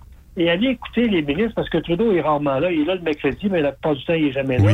Et allez écouter ces ministres, les réponses insignifiantes qu'ils nous donnent parce que lorsqu'on va questionner le premier ministre qui est absent, c'est un ministre qui va répondre, euh, dépendamment là, la gaffe qui a été commise dans quel champ, soit le ministre de l'Agriculture, des Finances, la vice je pense qu'il y a un entourage qui est aussi insignifiant que le premier ministre lui-même. Mais ça se peut pas. Moi, je serais à bout de le défendre. Je serais plus capable. À un moment donné, j'irais le voir en personne et je dirais là, là, je sais pas ce qui se passe, de quoi tu as manqué ou de quoi tu as eu trop quand tu étais petit, mais tu connais pas la valeur de l'argent. Là, présentement, là, je sais qu'on a une pandémie qui abrille bien, bien des raisons, des motifs de faire des chèques et des chèques et des chèques. Mais à un moment donné, il faut, faut pay back, qu'ils disent les Anglais. Il faut, faut payer en retour ce gars-là, il devrait montrer l'exemple.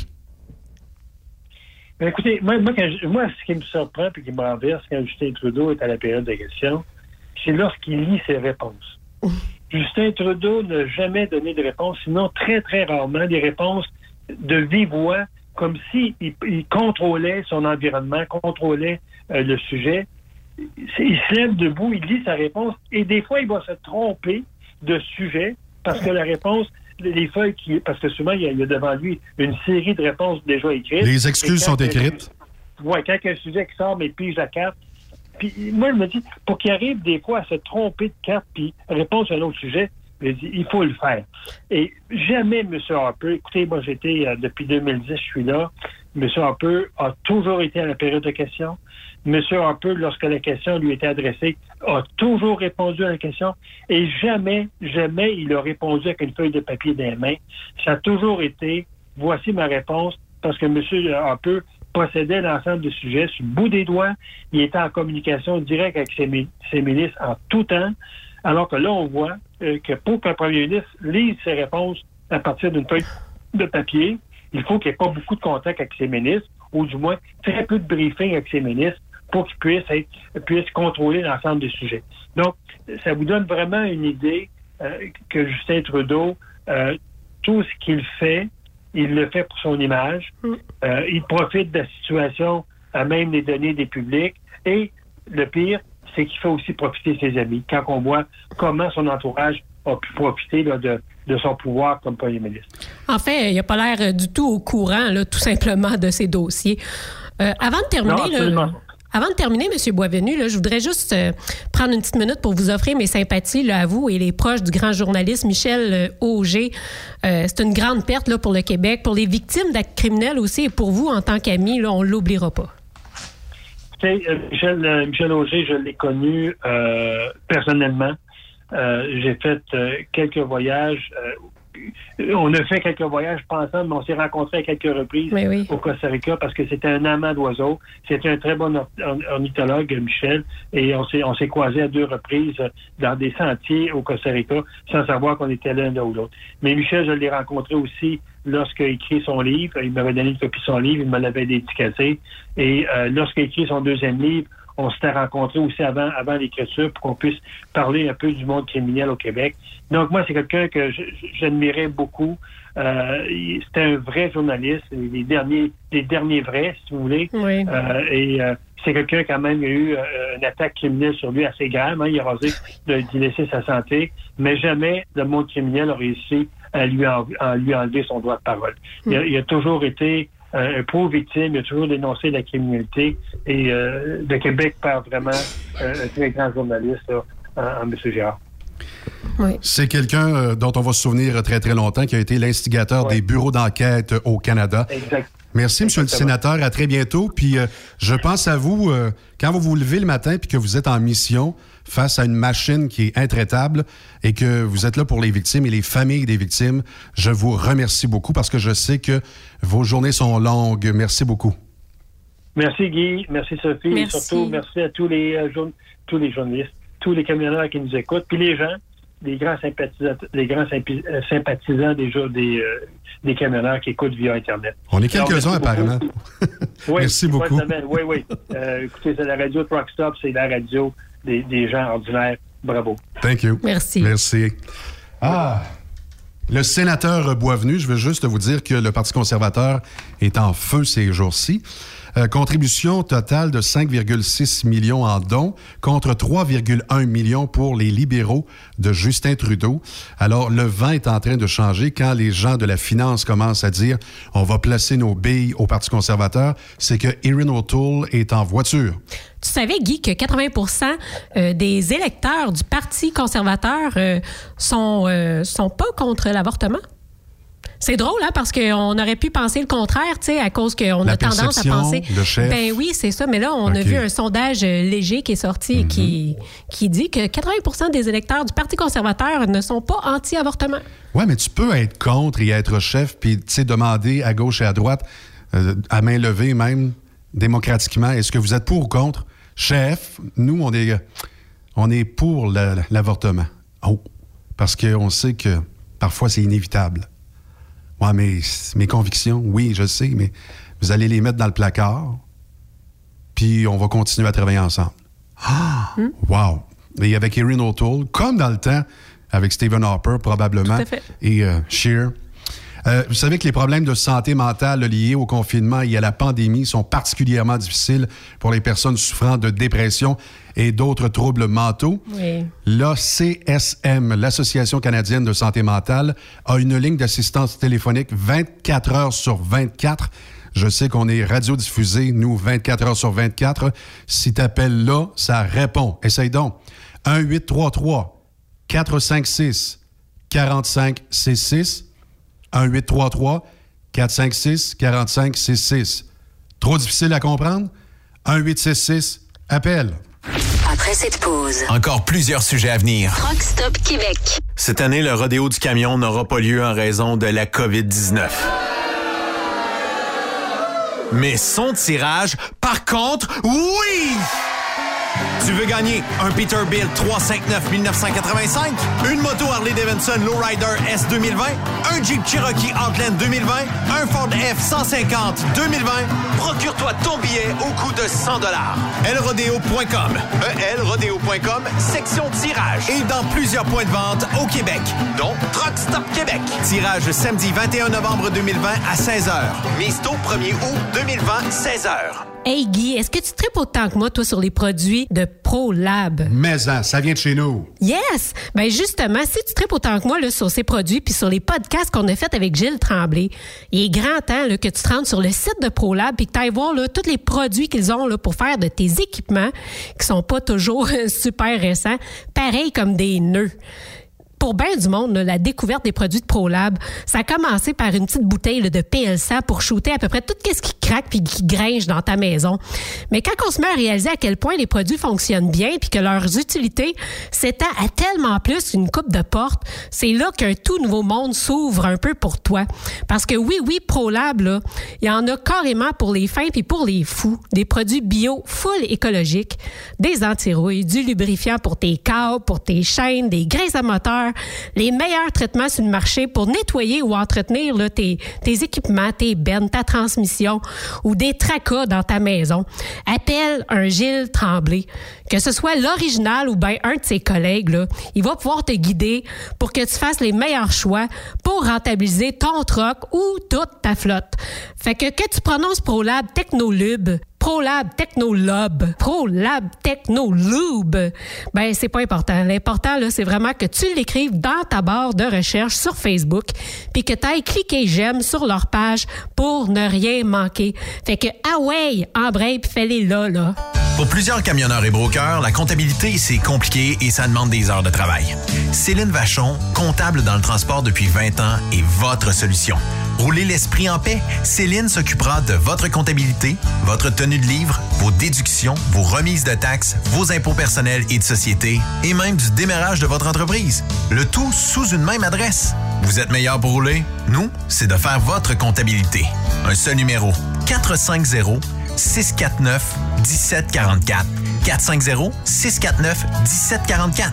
Céline Vachon, une vraie mère pour les camionneurs. As-tu vu la nouvelle publicité de Transwest sur le site de Truck Stop Québec? C'est payant faire du team. Euh, En effet, c'est parce que ça donne entre 340 et 375 dollars par jour par routier. Avec tous les avantages qu'ils offrent, ça représente 2000 à 2500 dollars par semaine par routier. En cliquant sur leur publicité sur Truck Stop Québec, ils nous présentent des exemples de payes concrètes de routiers, des payes en fonction des différentes destinations et même des exemples de rémunération annuelle du routier. Parle-moi de ça. Enfin, une entreprise de transport qui est assez transparente pour montrer des exemples de paye. Et si on travaillait les deux, là, on aurait tout un T4. Visitez de vrais exemples de paye sur groupetranswest.com. Vous préférez nous contacter par téléphone? Composez dès maintenant 1-800-361-4965, poste 284. The best radio for truckers. Truck Stop Québec. Durant cette période de la COVID-19, Affacturage ID désire soutenir et dire merci aux camionneurs et entreprises de transport. Nous savons que pour vous, l'important, c'est d'aider et de livrer la marchandise. Mais la facturation devient un stress. Notre offre de service vous donne dans un délai de 24 heures ouvrables vos sommes dues moyennant des frais minimes. Confiez-nous vos recevables et libérez-vous de ce stress. Nous allons tous passer au travers de cette crise ensemble. Affacturage JD, leader dans l'affacturage au pays.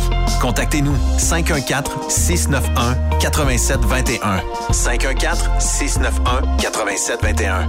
Ou en ligne, affacturagejd.com. Certaines conditions s'appliquent. Tu veux interagir avec le studio? Texte-nous au 819-362-6089. 24 sur 24. Vous êtes un conducteur professionnel. Vous cherchez un défi? Vous voulez joindre une équipe dynamique? Vous voulez travailler local? Canada-Canada, Canada-États-Unis. Nos camions sont basés sur la rive sud de Montréal, Bécancour, Shawinigan, Québec, Chicoutimi, Sacré-Cœur, Bécomo, Cornwall, Toronto et autres. Et surtout, bénéficiez des avantages de Transport Saint-Michel. Les fins de semaine sont libres. Meilleur taux en ville. Payé pour tout.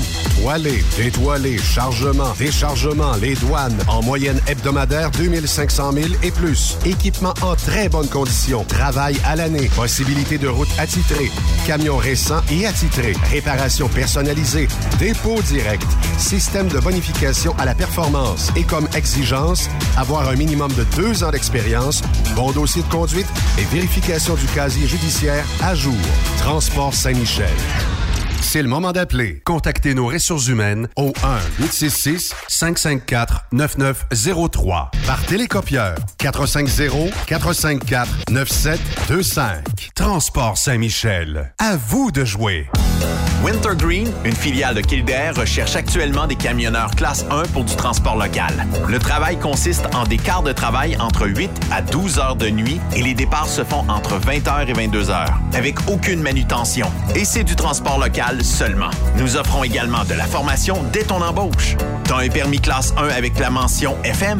T'es passionné, débrouillard, tu es axé sur le service client? Nous souhaiterions te rencontrer. Contacte Amélie au 450 756 80 91 poste 229. 450 756 8091 poste 229. Ou bien par courriel à plante à commercial kildare.com.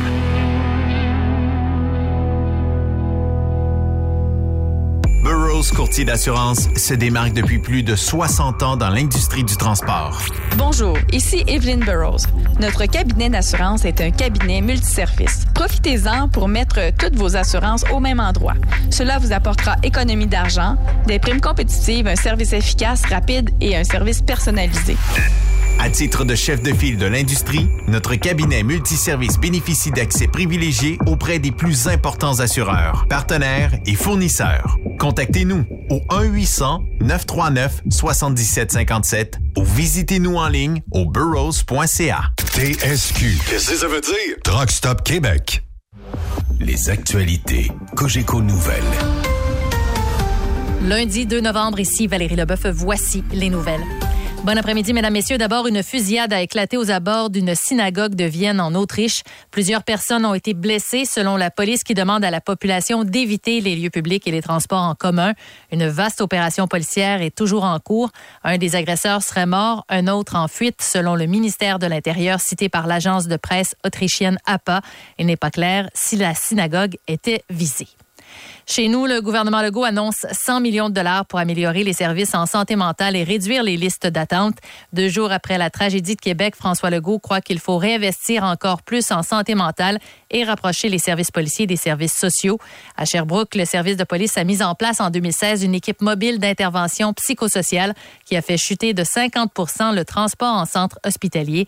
Isabelle Gendron est relationniste au service de police de Sherbrooke une équipe qui va se partager l'information pour calmer euh, la situation, puis que la personne, ben, elle ait un suivi euh, rapidement le lendemain ou, ou même la soirée même. la prise en charge se fait. Donc, ça a diminué beaucoup justement les transports euh, par ambulance pour ces personnes-là qui n'avaient pas nécessairement besoin d'aller à l'hôpital. Une soirée de partage à la chandelle aura lieu ce soir à Québec en mémoire de l'une des victimes de l'attaque au sabre japonais perpétrée ce week-end. L'événement aura lieu à compter de 19 heures devant le lieu de résidence de Suzanne Clermont sur la rue des Remparts. Une autre vigile aura lieu demain soir à 18 heures devant le Musée national des beaux-arts de Québec en mémoire de François Duchesne qui était directeur des communications et du marketing. Le pavillon La Sonde du musée sera illuminé en vert dans les prochains jours en signe d'espoir. À Gatineau, le groupe tactique de la police a procédé à l'arrestation d'un suspect à la suite d'une chasse à l'homme de plusieurs heures. Ce matin, des citoyens ont contacté le 911 pour rapporter avoir vu un individu se promener sur la rue avec une arme longue en main. Peu après midi, le suspect a été arrêté à la sortie d'un logement. René-Anne Saint-Amand, porte-parole de la police de Gatineau, explique. Nous avons également retrouvé euh, l'arme en question. Euh, il s'agissait d'une arme à air comprimée. Il est impossible de distinguer à l'œil vraiment s'il s'agit d'une imitation ou d'une arme à feu réelle. Cet individu-là va être rencontré par nos enquêteurs, mais il faut savoir une chose, qu'un individu soit en possession d'une arme à feu réelle ou d'une imitation, il y a des accusations criminelles qui peuvent être déposées.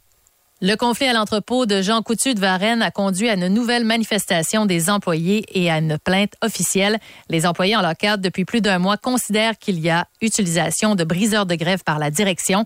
La présidente du syndicat, Audrey Benoît. Un, enquêteur du ministère qui est venu faire une enquête ici avec deux de nos représentants syndicaux. Sont entrés à l'intérieur de l'entrepôt, ont questionné euh, la majorité des travailleurs. L'enquêteur nous a mentionné qu'il y avait effectivement des, des scabs à l'intérieur de l'entrepôt, ce qui est totalement illégal.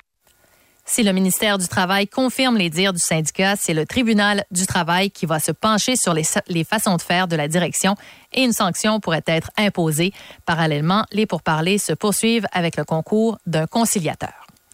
François Legault ne partage pas le point de vue de Justin Trudeau qui a affirmé que la liberté d'expression a des limites. Le premier ministre canadien s'était exprimé la semaine dernière, vendredi, sur la polémique des caricatures de Mahomet en France. Son homologue québécois, François Legault, lui, n'est pas d'accord. On ne peut pas euh, euh, accuser euh, des personnes qui ont fait des caricatures de justifier de cette façon-là de la violence. Là. Je suis euh, vraiment euh, totalement en désaccord avec euh, M. Trudeau. Là. Il faut protéger la liberté d'expression. Voilà, c'est ce qui complète notre bulletin. Pour plus d'informations, vous pouvez consulter le 985fm.ca. Vous écoutez Cogeco Nouvelle. Benoît Vous écoutez le meilleur du transport. Truck Stop Québec. En voulez-vous de l'action? C'est évidemment Transwest qui est là-dedans. Devinez, c'est la grosse compagnie. euh, C'est Pascal, c'est euh, Benoît. Euh, C'est un convoi. Je sais pas si c'est la première fois qu'on fait le convoi. Dites-moi non. Non. Ça fait combien de temps? Plusieurs années. Benoît et Pascal sont avec nous. Messieurs, bonjour. Comment allez-vous? Salut les amis. Hello. Hello. bonjour Sophie. Bonjour. Bon, là, vous êtes à bord, évidemment, d'un tout nouveau véhicule Peterbilt. Dites-moi, euh, vos commentaires après quelques kilomètres de route? I'm still alive. ouais, c'est ça. Il veut mourir. Il va survivre. Mais non, mais euh, on est parti. Euh, Est-ce que vous vous souvenez le kilométrage qu'on avait quand on est parti jeudi dernier, 7 quand 000. on vous a parlé? 7000. Combien? 7 Non, 000. impossible. Impossible. Non? Il était flambant neuf? impossible parce que il, était, il y avait peut-être comme quoi 3000 Ah kilos? ouais? et on est rendu à 9650. Oh. D'après moi, on a à peu près 6000 kilos de virée à date. Là, je veux savoir, outre le paysage que vous avez vu, là, euh, est-ce que vous avez rencontré des situations euh, dignes de mention? Euh, quand tu nous appelais tantôt, euh, il venait, il y a, quelqu'un qui charriait, tu sais, euh, des caisses euh, d'essuie-tout, là. Oui. Ben, il a perdu une caisse, une grosse caisse d'essuie-tout. Fait qu'il y avait comme peut-être, euh, je sais pas moi, plusieurs milliers d'essuie-tout partout à terre dans le chemin. Fait que tout le monde devait freiner. Puis là, ça doit faire peut-être euh, un ou deux kilomètres. Puis je vois encore des essuie-tout qui euh, sont projetés par le vent, là, qui ont probablement collé sur des véhicules. Fait que, mais euh, il y, a- il y a plein d'affaires qu'on voit sur la route. Hein? Oui, mais là, euh, tu parles des essuie-tout, mais j'ai vu une photo de Pascal, je crois, avec des, tu sais, des espèces de boules de foin qui traversent la route, là. Je sais pas si c'est... Tu as vu ça sur la route aussi. Tu conduis, puis comme dans, comme dans Lucky Luke ou les vieux westerns, là, tu vois une boule Ouais, de, foin ou d'arbus voler au vent. Là. Ben, on conduisait, puis il ventait tellement, c'est sec, et on voyait passer ça devant nous. À un moment donné, on a arrêté euh, d'un- d'une halte routière pour prendre une photo, se dégourdir les jambes un peu. Puis il y avait euh, une de ces grosses mottes-là qui était prise dans une, était prise dans une clôture. Je l'ai libéré, je l'ai pris, puis je l'ai lancé dans les airs partout au vent. J'étais sûr que c'était la chambre de Fred Gamache. Ah, d'accord. ça, ça peut être ça. Euh, C'était moins pire que la chambre de Fred Gamache. Ouais. OK. Sophie, un silence éloquent ici. Non, mais c'est sûr. Pas vu de souris. Hey, est-ce que vous avez bien mangé? Est-ce que vous avez eu des côtes levées, quelque chose? Je laisse Pascal répondre à ça. Moi, je, je- je mange toujours bien. C'est- J'ai mes trois repas par jour Ben. avec le guide alimentaire canadien. La question à Pascal, c'est plus est-ce que le- la graisse que tu as commencé à manger avec Ben commence à te sortir par la peau? Non, T'es-tu le problème, huileux? c'est qu'elle sort, elle sort pas. Elle sort pas. Elle gonfle. Elle gonfle, elle s'accumule. Non, blague à part, Sophie, c'est probablement le, le voyage qu'on a fait ensemble. C'est, je pense que c'est le sixième, peut-être, Ben, à peu près? facilement. Facilement le sixième. Et à toutes les fois, on bat des records de gastronomie. Mais là, ce voyage-là, euh, on- il y, a- toute la... hum, On a des précautions particulières en, en lien avec la pandémie. On, on va dans les restos le moins possible. On est parti, on avait de la... Habituellement, tu sais, on fait, on fait des arrêts en chemin. Sophie, tu te souviens, genre Walmart aller euh, Ouais. acheter le plus de cochonneries possible. Beaucoup de fruits là, qui finissent dans les vidanges. euh, ouais. Oui, de ça, ou des fruits séchés, euh, enrobés de chocolat, ou des c'est ça. comme ça. Mais là, on est parti avec euh, la nourriture de Transwest faite par l'équipe Atania, le Mm. cuisinier, Michael. On avait des, des bons repas préparés, fait qu'on a quand même très bien mangé jusqu'à maintenant. C'était parfait. C'est sûr qu'on s'est gâté un petit peu. Et puis, tu parles de côte levée, Guy, j'imagine que tu as peut-être vu une photo passer. Ah, écoute, hier, j'en pouvais c'était- dimanche. C'était dimanche, euh, puis euh, on est arrivé, euh, on levait ce matin à 5 heures du matin, mais on est arrivé hier après-midi. Et euh, on a pris ça relax, puis on s'est payé le luxe d'un d'un restaurant, Benoît puis moi. Ah, j'étais sûr euh, que vous étiez barré à 105. On était barré à 105, même on roule moins que ça des fois, mais on avait du temps devant nous, puis on a roulé vraiment full team. Tu sais, On a, on a pas fait d'arrêt, on a roulé continuellement. Fait qu'on savait qu'on arriverait un petit peu plus tôt. C'était le. À ce temps-ci de l'année, on est mieux d'être un petit peu plus prudent parce que, tu sais, la semaine passée, là, les routes sur lesquelles on a passé la semaine passée, c'était bloqué. Euh, Il y en a certaines d'entre elles qui ont été bloquées 24 heures de temps à cause de tempêtes de neige. Nous, on était chanceux. Euh, pas un grain de pluie, pas un grain de neige, il y a beau soleil tout le long, mais on sait jamais quand on part à ce temps-ci de l'année. On est mieux de prendre du temps euh, en arrivant plus proche de la destination que de prendre notre temps en chemin puis de vivre des, des situations qui peuvent nous emmener, qui peuvent nous emmener à des retards. Mais Pascal, j'ai une question un peu en lien avec la pandémie. Je me demandais, là, parce que je t'écoutais parler, est-ce que les teams roulent un peu plus vite ou un peu plus facilement, tu sais, en sachant que finalement, on peut pas s'arrêter tant que ça ou c'est peut-être pas prudent de s'arrêter tant que ça. Euh, est-ce que c'est un peu plus facile de faire de l'argent en ce moment? Ben, je, je différemment. Oui, il y a probablement ça, Sophie. euh, les gens, mais je je pense que les teams réguliers chez Transwest, là, ils, ils roulent, ils veulent rouler, euh, ils, ils arrêtent pas tant que ça. Où, où je te dirais que la pandémie euh, a eu un, un- un effet là, positif dans l'ensemble, là, c'est euh, la première vague du confinement. Le confinement a été plus sévère, tout était fermé partout. Et les gens disaient, ben, tant qu'à être confiné dans le salon chez nous, je vais être confiné dans le camion, je vais rouler, je vais faire de l'argent. Fait que des teams qui font habituellement des fois deux voyages par mois chez nous, ben, dans cette période-là, on en faisait facilement trois voyages par mois parce qu'ils disaient, ben, au moins on va rouler, puis on est ensemble, on est dans le camion. Ben oui. Il avait pas arrêté. On, François se donnait la nourriture dans cette période-là. Et là, ainsi de l'année, euh, écoute, on donne, on, on a, euh, histoire de partager les coûts, parce qu'il y avait des coûts importants à ça, là, on commandite fortement la nourriture. On la donne plus, mais, euh, un repas complet, on vend ça 2 On s'entend que pour la qualité de nourriture, euh, je pense que ça fait du sens. On peut quasiment dire que c'est donné finalement. Puis, crime, euh, ça ferait quasiment un punchline de recrutement, ça. Euh, Briser l'isolement, venez travailler en team chez Transwest. J'achète. Sophie, je t'engage. Bon, ben, je m'en reviens. Ah, c'est bon, ça contre de Pringles. Je reviens le temps d'un convoi, moi aussi. faut juste expliquer aux gens que présentement, vous êtes dans le même camion. Qui est dans le bed, là? Oui. Présentement, il n'y a personne dans le personne. Ah, Dormez-vous encore en cuillère? Euh, même pas, même pas. On a dit de jamais dire ça en ondes, les amis, parce qu'il y en aurait certains qui seraient très intéressés peut-être à venir nous rejoindre. Ah, trop tard. Oh, euh, ma douche n'est pas prise. Donc, je veux juste. Non, mais quoi? Je l'ai non, je l'ai pas dit. Je l'ai pas dit. Alors, je veux juste mentionner aux gens que si vous désirez voir des images, parce que c'est bien le fun de la radio, là, on fait des images à la radio, mais il n'y a rien comme aller voir les véritables images sur le Facebook de Benoît Truck Stop Québec, sinon celui de Pascal, qui est VP, euh, donc Opération Les Routiers. Il s'occupe des routiers chez Transwest. Vous allez sur la page Facebook de Transwest.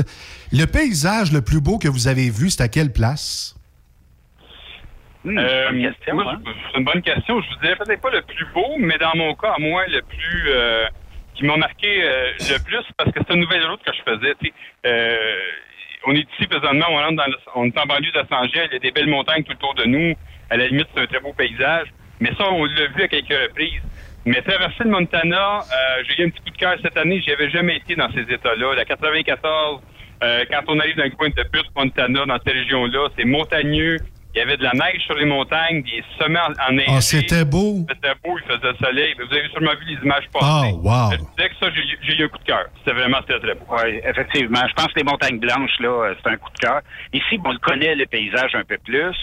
C'est toujours féerique, mais c'est moins féerique que ce quand, quand on découvre euh, un nouvel État, puis euh, Même le nord de l'Ontario, je dirais, à la limite, euh, oui, c'est euh, très boisé, mais euh, c'est très relaxant. Santa Monica qu'il faut tu suives, c'est pas Santa Banana. Je pense que c'est pas- Ben, moi, ça, je voyais que Monica, Monica, Monica. Ah, le charmeur. J'étais concentré. Ah, une belle récupération. Bon, euh, on va parler, euh, on va parler d'histoire euh, politique. Vous avez certainement écouté un peu la radio là-bas. Je ne sais pas si vous avez pu jaser avec des Américains sur place. Ici, vu du Québec, Joe Biden, il va gagner facilement à Walk in the Park. Qu'est-ce qu'on dit aux États-Unis? Hmm, euh, moi, je pense que, euh, d'après ce que je vois, il n'y a pas autant ou moins de... Ça. Il n'y a pas autant euh, de moins de pancartes de un ou de l'autre, même qu'à la limite, euh, j'ai vu euh, des producteurs de fruits aujourd'hui avec des pancartes Trump. Donc, euh, En Californie, quand même, hein? En, en Californie, oui.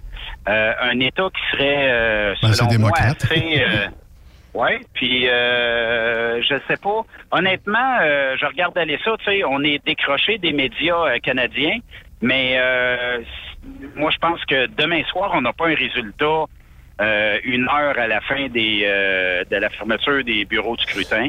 Mais euh, j'ai comme l'impression que ça va sortir que mercredi. Je pense pas qu'un ou l'autre peu importe que ce que sera le sort euh, de tout ça, mais je pense pas qu'un plus que l'autre aura une très vaste majorité. Je pense pas que ni Biden ni Trump vont l'emporter un sur l'autre avec une très grande majorité. Je peux me tromper. Ça sent le recomptage euh, à plein nez. Là, tu mènes en ce moment sur le Facebook de Truck Stop un sondage maison. Est-ce que tu as relu euh, récemment ce que ça donnait? Pas du tout. J'ai pas. euh, je l'ai gardé hier soir après 15 minutes que je l'avais OK. posté. Il semble qu'il y avait beaucoup de pro-Trump. Euh, puis euh, je voulais féliciter les gens d'avoir tenu une discussion euh, sensée. là, Civilisée. Et non pas de la, ouais, Ben non pas de la cacophonie. hein. Wow. Euh, fait que je- on peut prendre d'un côté comme de l'autre, mais je le dis toujours euh, sérieusement, tu sais, c'est, c'est, c'est les Américains, on est qui pour décider de leur sort à eux autres? C'est plus eux autres qui vont décider de leur sort. Mais euh, demain, ben, c'est leur journée, c'est eux autres qui votent, puis euh, ben, euh, que le meilleur l'emporte. Trois États pivots. Alors, le Michigan, la Pennsylvanie et la Floride, si jamais deux sur trois vont en faveur de Trump, ça se pourrait très bien qu'on ait un autre mandat de quatre ans pour celui qui, autrefois, se bleachait jaune-orange. Là, je sais pas c'est quoi sa teinture ces jours-ci. Mais c'est pas gagné encore pour Trump. Là. On, tout va se jouer euh, demain. Puis euh, dans le bureau de vote, là, souvent il y a des gens, puis euh, c'est peut-être même comme ça au Québec, c'est que souvent tu arrives à faire un X, tu dis OK, es-tu vraiment à bonne place? pour La X? prime à l'urne. Ben, c'est parce que là, tu sais, on voit très bien que les messages sont Trump n'a pas réussi à euh, endiguer la pandémie. Il y a pas, euh, il y a plein de gens. Tu sais, aujourd'hui, je voyais même un sondage où il y avait plusieurs milliers de quelque chose comme c'est 700 ou 1000 personnes qui étaient décédées à cause des rallyes de Trump dans certains États. Ben oui. Ah, ça a été prouvé, euh, ça? c'est- Ah oui. ben, je sais pas si c'est prouvé, tu sais, mais c'est sûr que là, il va y avoir de l'attaque de part comme de l'autre. D'après moi, là, ça va être pas mal terminé, les attaques à cette heure-là. Mais on a dû sortir les attaques pour être mieux. euh, en tout cas, essayer de faire changer le maximum de gens possible euh, au bureau de scrutin demain. là. Oui, ça va être très, très chaud. Alors moi, je, je prévois que si la tendance du vote se maintient, nous aurons un recomptage, peu importe qui l'emporte euh, demain en fin de soirée, même si on dit Ouais, Joe Biden est là. Les grands électeurs ont décidé en Pennsylvanie, Michigan et Floride que c'était un démocrate. J'ai l'impression qu'il va y avoir l'autre, euh, le président actuel, qui va dire Savez-vous, euh, mes avocats sont prêts? Puis on va faire un recomptage ensemble, si vous le voulez bien. Alors, c'est euh, pas Ouais, mais terminé. la démocratie, à un moment donné, t'as beau recompter, puis recompter, t'as beau foutre le bordel, mais Mhm. quand euh, si c'est 50 plus 1, ben si un plus 1, c'est bien c'est bien de Mais, valeur. euh, la Ben, dernière fois, ça, ils ont recompté. Ils ont recompté la dernière fois. Alors, euh, pourquoi pas? Puis je me rappelle, dans le temps de Bush, fils, on avait recompté aussi euh, en Floride. Alors, c'est pas très, très nouveau. Les Américains euh, sont comme ça. À distance, est-ce que tu as suivi un peu l'actualité québécoise? Tu sais que, tristement, j'ai, ça a euh, brassé. J'ai- J'écoutais la radio quand euh, l'incident, c'est même plus un incident, c'est une catastrophe est arrivée à Québec. Euh, il était euh, quelque part comme une heure euh, du matin, puis j'entendais sur euh, une tribune téléphonique de Montréal euh, dire que bon, euh, il y avait quelqu'un là qui recherchait quelqu'un là, il savait pas si c'était un habit médiéval ou un habit euh, genre de, de de samouraï ou quelque chose comme ça. Fait qu'on cherchait la personne puis euh, tu sais euh, il y a, il y a bien des causes euh, aujourd'hui qu'on pourrait dire qui sont un petit peu plus difficiles à défendre. La détresse psychologique de certains, les troubles mentaux d'autres. Euh, puis euh, on a fermé tellement d'institutions psychiatriques dans les dernières années. Je ne sais pas si c'est le résultat de ça. Puis, euh, tu sais, on a des ce qu'on appelle des loups solitaires, c'est que des gens qui vont euh, faire euh, certains ravages, mais de leur propre personne. Ils se lèvent un matin, puis pour eux autres, on, on défait tout, là, en fait, c'était que, prémédité. euh, hein. Il avait prémédité, là. C'était prémédité. euh, J'ai même vu qu'on avait accusé les radios de Québec à tort parce que c'est quelqu'un de la région de Montréal. Oui. Fait que, euh, calique, là, tu sais, à un moment donné, arrêtez d'accuser, cherchez la, trou- le, trou- le, le, le- le problème. Puis une fois que vous aurez trouvé le problème ou vous l'aurez analysé, ben, euh, ça sera, euh, ça sera peut-être un, un début d'une solution. Oui, en fait, le, le sénateur en a parlé tantôt et c'était très, très intéressant là, de voir justement l'impact qu'a eu euh, la fermeture de tous ces hôpitaux puis de tous ces services euh, de, de troubles mentaux-là. Là. Oui, puis euh, tu sais, c'est un bon point aussi. Euh, Est-ce que le confinement aussi amène un petit peu plus de tension à ces personnes-là? Ben, le Puis, sénateur euh, disait quatre fois plus euh, de, de, de crimes de, de pornographie, donc euh, j'imagine. Les chiffres parlent. Oui. C'est ça. Puis, euh, tu sais, bon, euh, à un moment donné, il va falloir se pencher comme société. Peut-être est-ce qu'il faudrait réouvrir certains euh, établissements psychiatriques. euh, puis, euh, j'écoutais euh, une radio euh, ce matin qui disait. euh, c'est bien beau là, tu sais, de vouloir aider ces gens-là. Tu vas chez le médecin, on te donne de la médication, tu pars chez vous, puis mais rentre chez vous, qui te suit? Si la médication fait pas 100% effet, qui va te suivre? Il n'y a plus personne qui va te suivre. Ben ouais, Puis aussi, là, tu ben, prends de l'alcool. hmm. L'alcool, euh, le pot est légal. Tu sais, tant qu'à moi, ça n'a pas été une amélioration qu'on a faite au Québec en ajoutant des SQDC un peu partout. Ça a peut-être aidé certaines personnes, mais ça, comme société, est-ce qu'on a amélioré le sort de- des Québécois avec ça? Je pense pas qu'on fait plus d'argent. Je pense plus qu'on s'est donné quelques troubles de plus, malgré que là, c'est plus le crime organisé qui fait une fortune là-dedans, c'est le gouvernement. C'est un autre genre de crime organisé. Je veux juste dire, Sophie, tantôt, en après-midi, tu mentionnais qu'il y avait une coupure de, une rupture de service, que les gens qui voulaient voir un psychologue, tu sais, un téléphone, c'est pas très humain, hein. Donc, téléphoner à une personne ressource dans un CLSC, c'est pas comme l'avoir dans le bureau. Alors, est-ce que selon toi, ton opinion personnelle, ça aurait pu euh, créer un climat propice à une montée des maladies mentales, euh, des cas psychiatriques? Ben, en tout cas, euh, je crois fermement, je ne sais pas, mais je crois fermement que l'isolement, en tout cas, tu sais, déjà que ces gens-là se sentent isolés, de les confiner, puis en plus d'avoir de la difficulté à avoir des soins quand que, ils se sentent déjà délaissés par la société, puis là, en plus, euh, ils appellent pour de l'aide, puis ils sont pas capables de l'avoir, ben le sentiment de rejet, c'est sûr que ça peut être des déclencheurs pour euh, toutes sortes de crises Ça prend pas grand-chose, des fois, hein? Ben, Ben, surtout quand t'es déjà sur le bord. c'est sûr. Qu'est-ce que t'en penses, Ben? Ouais, je suis très- je suis très d'accord avec ça. Euh, va falloir, en, en tant que société, il va falloir euh, faire euh, peut-être un, petit examen de conscience, puis peut-être repenser à réouvrir certains établissements, voire même peut-être euh, débloquer des fonds pour euh, avoir des aides psychologiques de terrain. Parce que on sous-estime aussi euh, beaucoup ces gens-là qui ont peut-être besoin d'aide. J'écoutais tantôt sur un bulletin de nouvelles qu'on disait qu'à Québec, ils ont emmené des intervenants puis que c'était disponible pour la population en général. Quelle bonne idée. Euh, puis euh, ça va faire en sorte que on ne sait pas, il y a peut-être d'autres personnes qui pensent à ce type euh, d'agression-là puis qui se disent Ah wow, check la publicité. Mais comment est-ce qu'on fait pour les retracer ou les voir, ces personnes-là?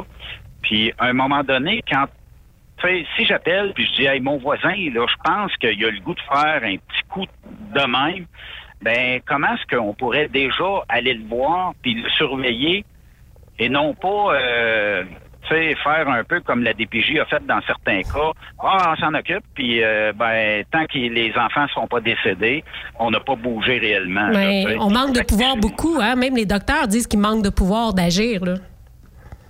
C'est ça. Tu sais, mettons, si je dis que mon voisin, comme je disais, il, il, il est pogné quelque chose, j'aimerais ça avoir un téléphone ou j'aimerais ça pouvoir appeler quelqu'un tout à fait anonymement s'il le faut, puis que dire, je pense que ça va pas bien.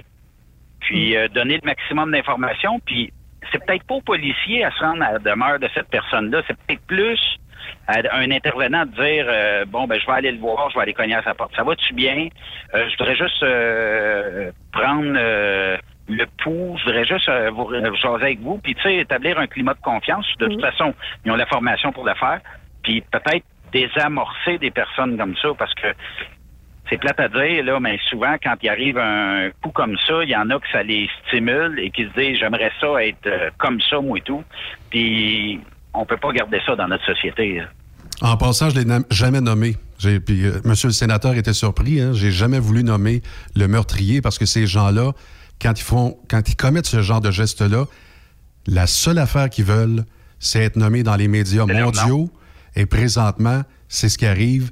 Euh, que ce soit CBC, euh, la BBC, tout le monde, CNN, Fox. Al Jazeera. Al Jazeera, tout le monde parle de ce gars-là. Alors que moi, j'aimerais ça qu'on passe une loi mondiale. Oui, je fais partie de l'ordre mondial. Alors j'aimerais ça qu'on dise, quand il y a euh, un loup solitaire, voulez-vous pas en faire une vedette, s'il vous plaît? Donc, si euh, vous êtes à l'écoute présentement, puis que, oui, vous sentez que la pression est lourde, puis que vous êtes sur le bord de l'échapper, 1-866 appel, 1-866 appel. Sinon, allez rire de Ben sur son Facebook. Ça fait toujours plaisir. Pascal, euh, je veux absolument te demander quel, qu'est-ce qui va arriver, qu'est-ce que tu vas faire avec Benoît euh, d'ici votre retour? Est-ce que c'est disable à la radio? J'avais besoin du numéro de téléphone. J'ai des doutes sur son état mental. Bon, bon, bon, bon, bon. C'est 1866 Monica. 1866 Monica. et ça va très bien. Alors, Pascal, comment va se dessiner le retour à la maison? Euh, là, nous, on a une livraison qui est prévue demain matin. Exceptionnellement, habituellement, chez Transwest, dans la très, très grande majorité des cas, c'est des full load. On a euh, soit un switch de remorque ou euh, une livraison qu'on fait, on va charger, on s'en vient. Exceptionnellement, on avait deux livraisons. On avait un peu choisi ça comme ça, histoire de le plus longtemps possible sur la route. On avait choisi cette année un voyage un petit peu plus long. Fait qu'on avait une livraison tour ce matin, on a un autre tour demain matin en banlieue de Los Angeles. Et euh, donc, ce soir, on va aller coucher à probablement Ontario Truck Stop, où on est tout près de notre lieu de livraison demain matin. Et euh, il y a un voyage qui nous attend à Miraloma, euh, chez notre client Miraloma pour le retour demain en fin de journée. Probablement que le voyage va déjà être préchargé parce que ça donne comme ça le mardi, on a beaucoup de voyages qui sont préchargés là-bas par notre client ce qui fait que c'est plus rapide pour les routiers. Nous, on a essayé d'avoir, un, comme disait Benoît, un 5 pick-up euh, sur trois jours dans, les quatre coins de la Californie, mais les voyages à la portée de main étaient en équilibre avec le nombre de d'avions qu'on avait là-bas. Donc, on, a on sait déjà qu'on a un voyage à Miraloma demain, euh, demain, demain, en fin de journée. Hmm. que dans l'ordre des choses, une livraison demain, un petit peu de temps de libre demain dans la journée, on se repose pour être top shape sans le venir, et on fait le voyage full team à partir de demain soir sans le venir. On va rentrer euh, à Montréal. Si tout, va comme on s'attend que ça aille autour de jeudi, jeudi dans la nuit, euh, entre minuit et 6 heures du matin, vendredi matin, euh, on va rentrer à Montréal. Alors, si on n'a pas la chance de faire un convoi Transouest, à, à quelle adresse on donne les sous? Parce que vous donnez les sous à une bonne cause, là? Oui, nous, ben, c'est une cause qui est supportée par l'entreprise depuis quelques années déjà. Euh, on a supporté d'autres causes, mais pas mal à toutes les euh, toutes les années, on, identifie une cause. Vous savez, soi, ça devient une belle une belle entreprise au fil du temps. On est euh, il y a beaucoup de monde qui travaille chez nous, on est impliqué avec beaucoup de personnes, puis des causes, on s'entend, il y en a une tonne et, et un autre là. Et on se fait solliciter souvent. Et histoire d'être équitable avec les gens, pour faire de favoritisme, ben, on se concentre, nous, sur une cause, puis toutes les activités qu'on fait dans l'année. Ça a déjà été la cause à Sophie, on l'a supporté pendant quelques années. Et là, ben, c'est la Fondation des Centres jeunesse de Montréal euh, qui vient en aide aux jeunes garçons. Euh, souvent les jeunes de la DPJ, là, on appelle ça les, jeunes du Centre jeunesse de Montréal. Ben, on, on donne pas ça au système on, Tania et son équipe vont acheter directement des cadeaux, des effets scolaires, des vêtements, hmm. euh, des vêtements cool pour les jeunes, que même s'ils sont dans les centres jeunesse, qui peuvent aller à l'école, qui peuvent être comme les autres. C'est le beau manteau, euh, les beaux souliers, et euh, tous les ans, là, ben, c'est des, des c'est des étoiles dans les yeux de tous ces jeunes-là qu'on supporte. Fait que l'argent va aller à eux. Euh, S'il y a des gens qui ont le goût de faire des dons, moi, je vous dirais envoyer un message euh, via Messenger, Facebook euh, sur nos sites, puis on vous le dirigera euh, euh, envers Tania. Euh, je sais qu'il y a moyen de faire des dons également. Merci beaucoup, Pascal, au nom de toute l'équipe de la Fondation Centre Jeunesse de Montréal. Alors, Transouest qui fait encore éclore euh, l'espoir, c'est très important. Merci, Benoît. Et restez toujours à deux mètres de distance, messieurs. On est toujours à deux mètres du volant, mais ça chauffe tout seul, ce camion-là. C'est un vrai charme. Je le sais, j'ai vu les gadgets. Allez vous abonner à la page de Transouest. Merci beaucoup. Bonne soirée. Est-ce que vous avez commandé votre stock euh, Amazon aujourd'hui, les amis? Parce que depuis ce matin, si on n'a pas vu 20 vannes d'Amazon, on n'a pas vu une. Ah, c'est ça, hein? Très populaire. ici, la Californie est très Amazon. Fait que euh, acheter local, qui disent, ben ici, Mhm. achète local, ça, ça reste euh, dans les Quoi? Silicon. Valley, c'est local. Merci beaucoup. Bonne soirée. Salut les amis! Bye bye. Bye bye. Après cette pause, Encore plusieurs sujets à venir. Truck Stop Québec. Vous prévoyez faire un traitement anti-rouille prochainement pour protéger votre véhicule tout en protégeant l'environnement?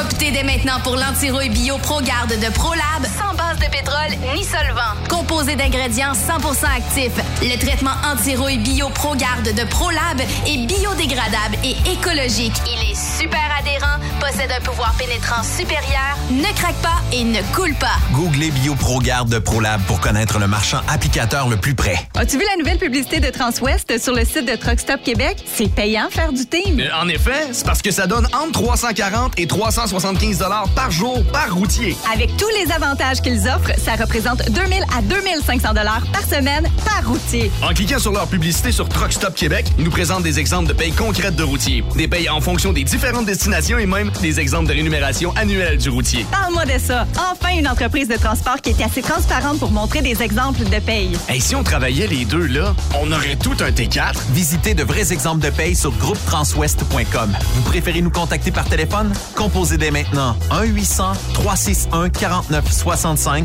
poste 284. TSQ. Oh ouais? C'est Truck Stop Québec. Quand il est question d'assurance, pensez à Burroughs Courtier d'assurance. Vous avez travaillé fort pour bâtir votre entreprise. Il est donc important que celle-ci soit protégée adéquatement, que ce soit votre garage ou votre entrepôt. Nous participons à votre réussite en vous offrant une multitude de produits personnalisés et une protection sur mesure, quelle que soit la grosseur de votre entreprise. Appelez-nous pour une soumission rapide et gratuite au 1-800-839-7757 ou visitez-nous en ligne au burrows.ca. Burroughs Courtier d'assurance, notre engagement vous suit. Vous êtes un conducteur professionnel. Vous cherchez un défi? Vous voulez joindre une équipe dynamique? Vous voulez travailler local?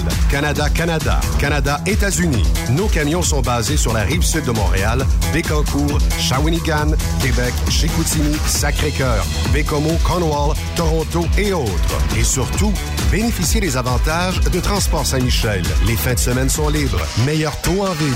Payez pour tout.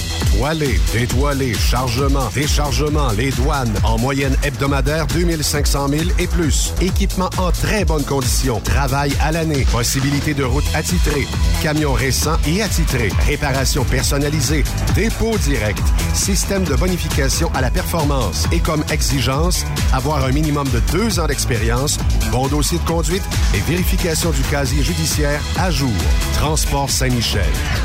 C'est le moment d'appeler. Contactez nos ressources humaines au 1-866-554-9903 par télécopieur 450-454-9725. Transport Saint-Michel. À vous de jouer. Quand le limiteur de vitesse est devenu obligatoire, qui représentait les conducteurs? Hmm, personne. Aujourd'hui, l'Association des routiers professionnels du Québec, l'ARPQ, est présente partout. Notre mandat, défendre l'intérêt de nos membres sur toutes les discussions entourant le métier. Tu as des idées? Tu veux faire partie des débats? Tu veux changer les choses? Deviens membre pour 11,50 par mois ou 40 sous par jour, ce qui est moins cher qu'un café. De plus, en utilisant nos nombreux services, vos économies couvriront largement le prix d'adhésion. Que vous soyez voiturier indépendant ou conducteur, faites partie de l'association. ARPQ.org. Faites-vous entendre. Wintergreen, une filiale de Kildare, recherche actuellement des camionneurs classe 1 pour du transport local. Le travail consiste en des quarts de travail entre 8 à 12 heures de nuit et les départs se font entre 20h et 22h, avec aucune manutention. Et c'est du transport local seulement. Nous offrons également de la formation dès ton embauche. T'as un permis classe 1 avec la mention FM? T'es passionné, débrouillard, tu es axé sur le service client? Nous souhaiterions te rencontrer. Contacte Amélie au 450 756 80 91 poste 229. 450 756 8091 poste 229. Ou bien par courriel à plante à commercial kildare.com.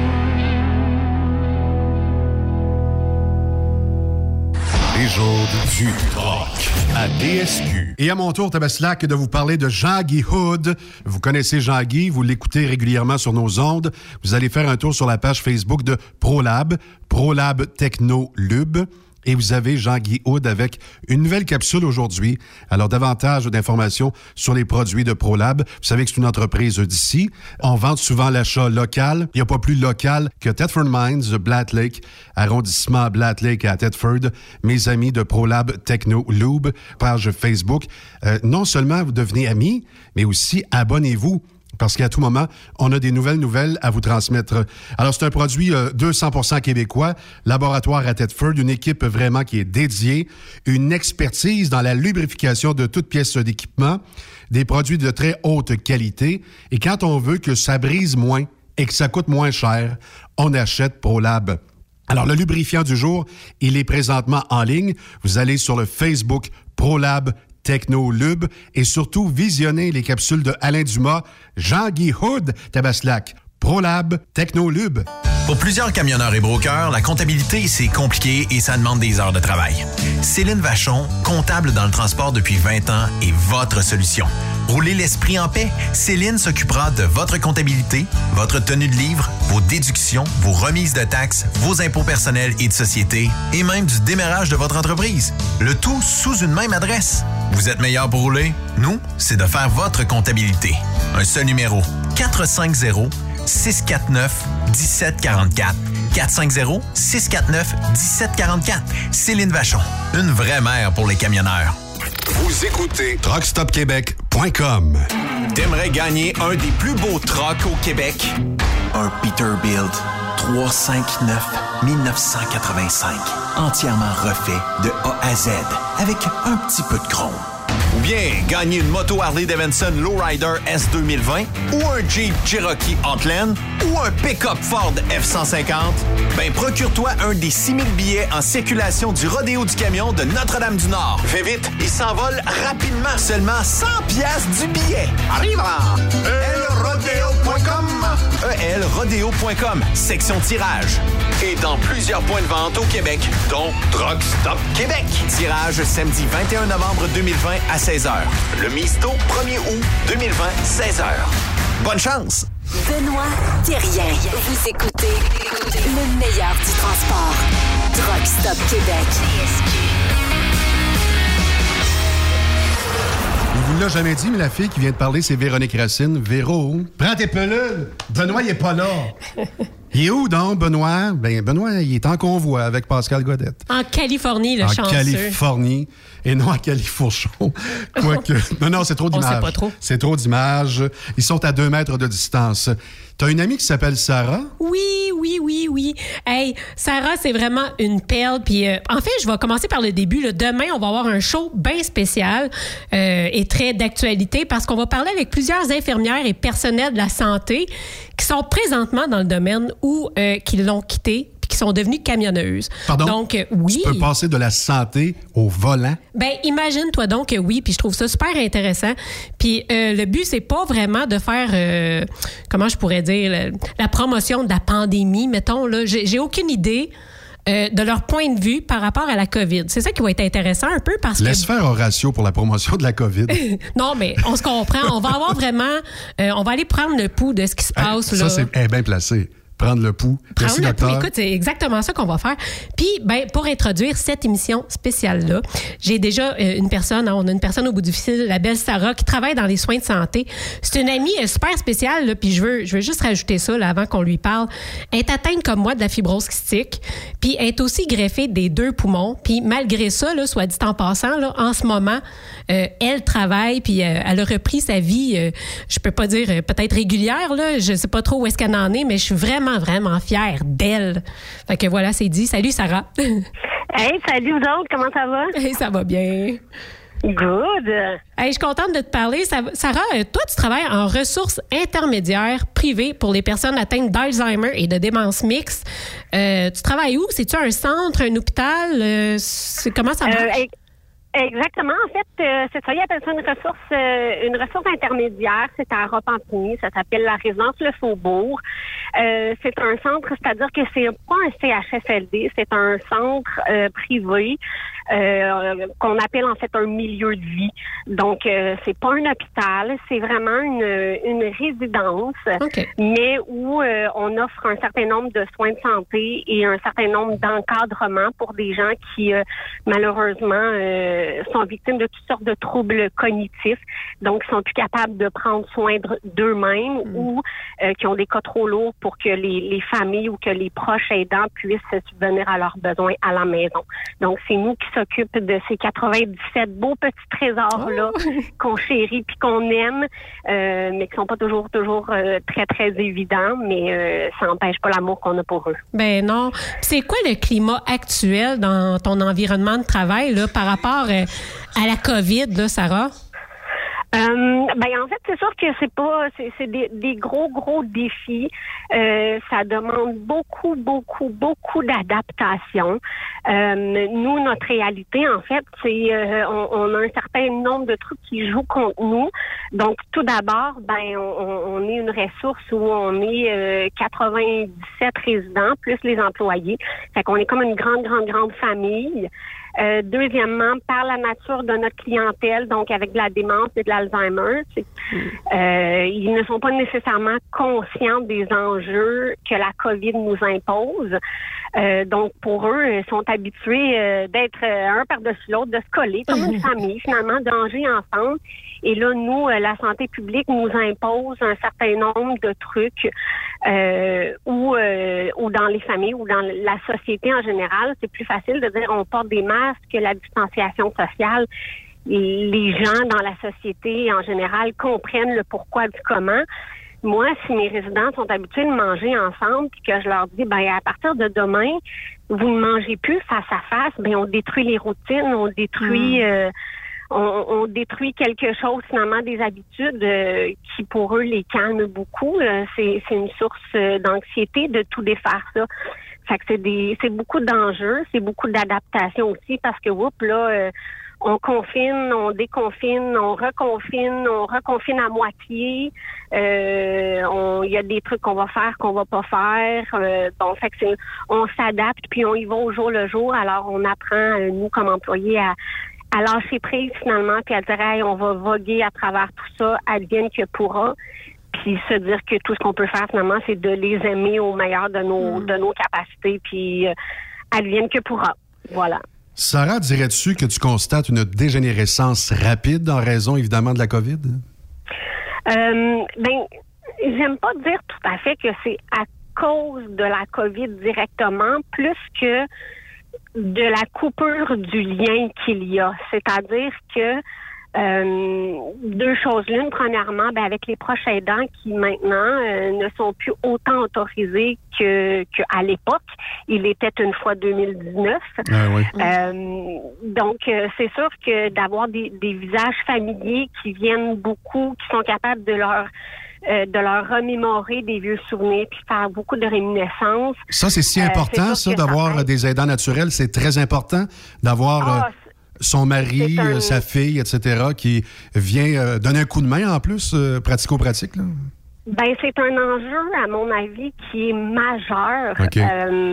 De, par, ben de deux choses. L'une, premièrement, moi, ces beaux résidents-là, aussi extraordinaires soient-ils, je les connais depuis six mois, un an, deux ans, quelques années pour certains. Euh, moi, où d'où ils viennent quand ils étaient petits, euh, le, cousin droit Germain de la fesse gauche, je les connais pas. Euh, fait eux sont capables d'aller recenser des, des, souvenirs que moi je suis pas capable de faire en tant que responsable loisir. Fait qu'il y a cet aspect-là. Il y a l'aspect aussi qu'on se le cachera pas.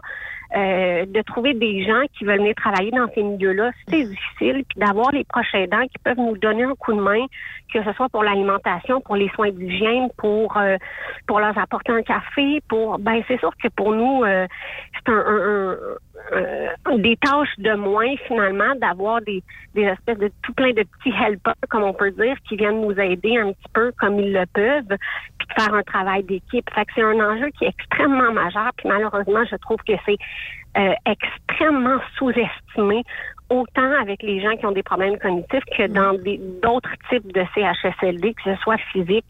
Euh, moi, de par ma santé, là, tantôt, on, l'a mentionné que j'ai la fibrose mm-hmm. je suis greffée. J'ai vécu l'envers de la médaille aussi. J'ai compris à quel point la famille puis le support euh, ça fait toute la différence, on va se le dire, entre la vie et la mort ben de oui. quelqu'un. Est-ce qu'on passerait au travers si on était seul?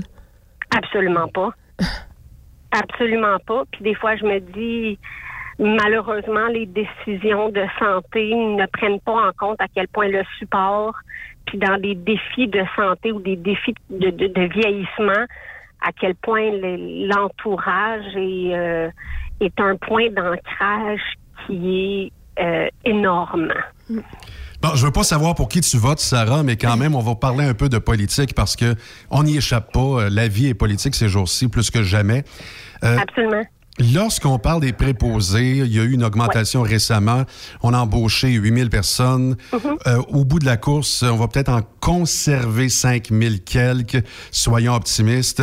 Il y a des infirmiers infirmières qui ont décidé de prendre une retraite, une retraite hâtive, euh, découragée euh, de la structurite du gouvernement. Puis quand j'entends les politiciens comme M. François Legault, premier ministre du Québec, dire que on s'excuse, euh, il fallait avoir plus d'imagination, être plus créatif, apporter davantage de dollars dans le réseau de la santé. Est-ce que c'est des dollars ou de l'organisation qui manque? C'est toutes ces réponses à la fois. OK. Euh, je pense, bon, moi, j'ai une réalité qui fait un petit peu bande à part, c'est-à-dire que je ne suis pas dans le réseau euh, public, je suis dans le réseau privé.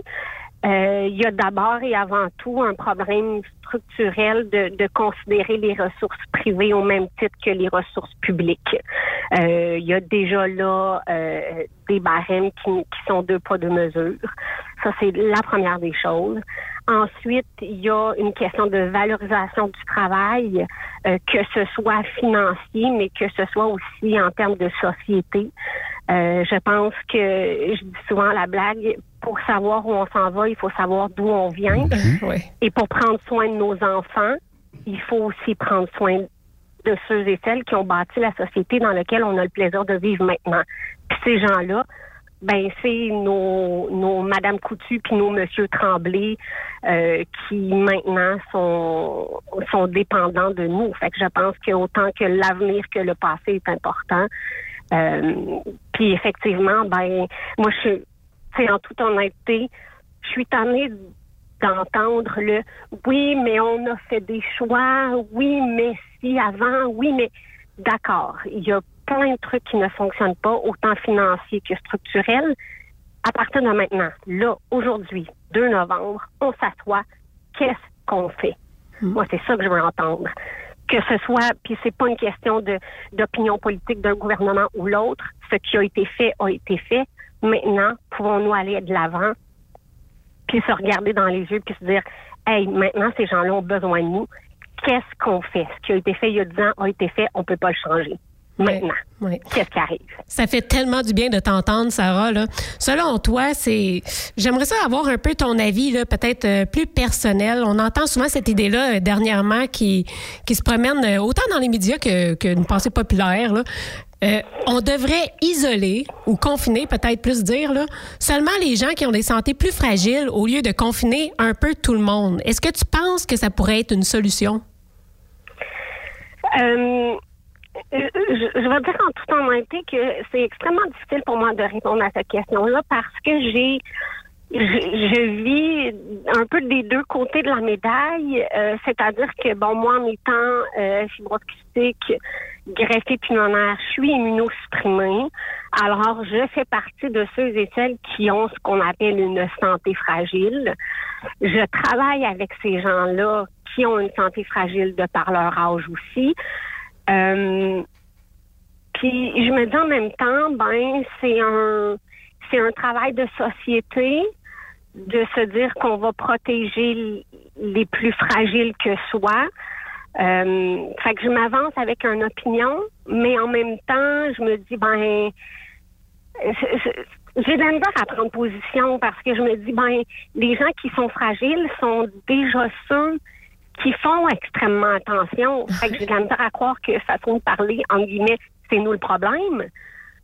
Euh, je portais déjà le masque dans, en public, et je me lave déjà les mains. Fait que clairement que c'est pas moi qui est vecteur vecteur euh, ou, ou, vecteur de, de, transmission de quelque maladie que ce soit. Mm. En même temps, je me dis ben effectivement, d'une façon de société, on peut pas se mettre à confiner tout le monde éternellement. Euh, fait qu'il y a plusieurs enjeux là-dedans dans lesquels j'ai de la misère beaucoup, beaucoup à prendre position, mais c'est certain que, que je me dis, ben, un jour ou l'autre, on sera tous à un moment dans notre vie celui qui est fragile. Pour plein de raisons. Un jour, on sera, tout le monde va passer par le fait d'être malade ou d'être vieux. Ou on va tous passer par là.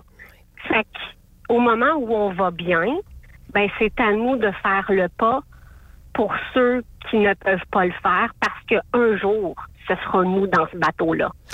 Euh, mes parents le font pour moi. Un jour, moi, je le ferai parce que mes parents vont être vieux. Fait que je me dis à un moment donné, c'est comme moi, je le vois comme un projet de société. Un don les plus faibles que soit, au même titre qu'on fait un don à un organisme pour aider ceux qui en ont besoin. Voilà. puis c'est pas toujours euh, ni blanc ni noir, euh, on s'entend là. Euh, avant de terminer, Sarah, là, je voudrais revenir rapidement sur l'événement que tu avais organisé au centre justement où tu travailles, où les camionneurs étaient invités à faire partie d'une d'une parade puis klaxonner. tu peux-tu nous rappeler c'était quoi exactement la raison de l'événement puis comment ça s'est passé?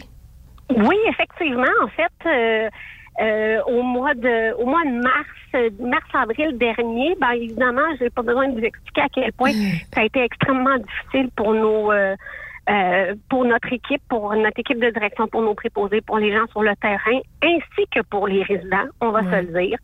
Et euh, à ce moment-là, moi, euh, ce qui est arrivé, c'est que comme à ce moment-là, on ne savait pas la COVID, euh, comment elle était transmissible, c'était par toucher, c'était dans l'air, c'était par gouttelette, on savait rien. Mm. Alors, de façon préventive, mon équipe de direction, qui sont des amours m'ont dit, toi, Sarah, tu prends tes affaires et tu t'en vas jusqu'à temps qu'on comprenne comment te protéger. Alors, j'ai quitté.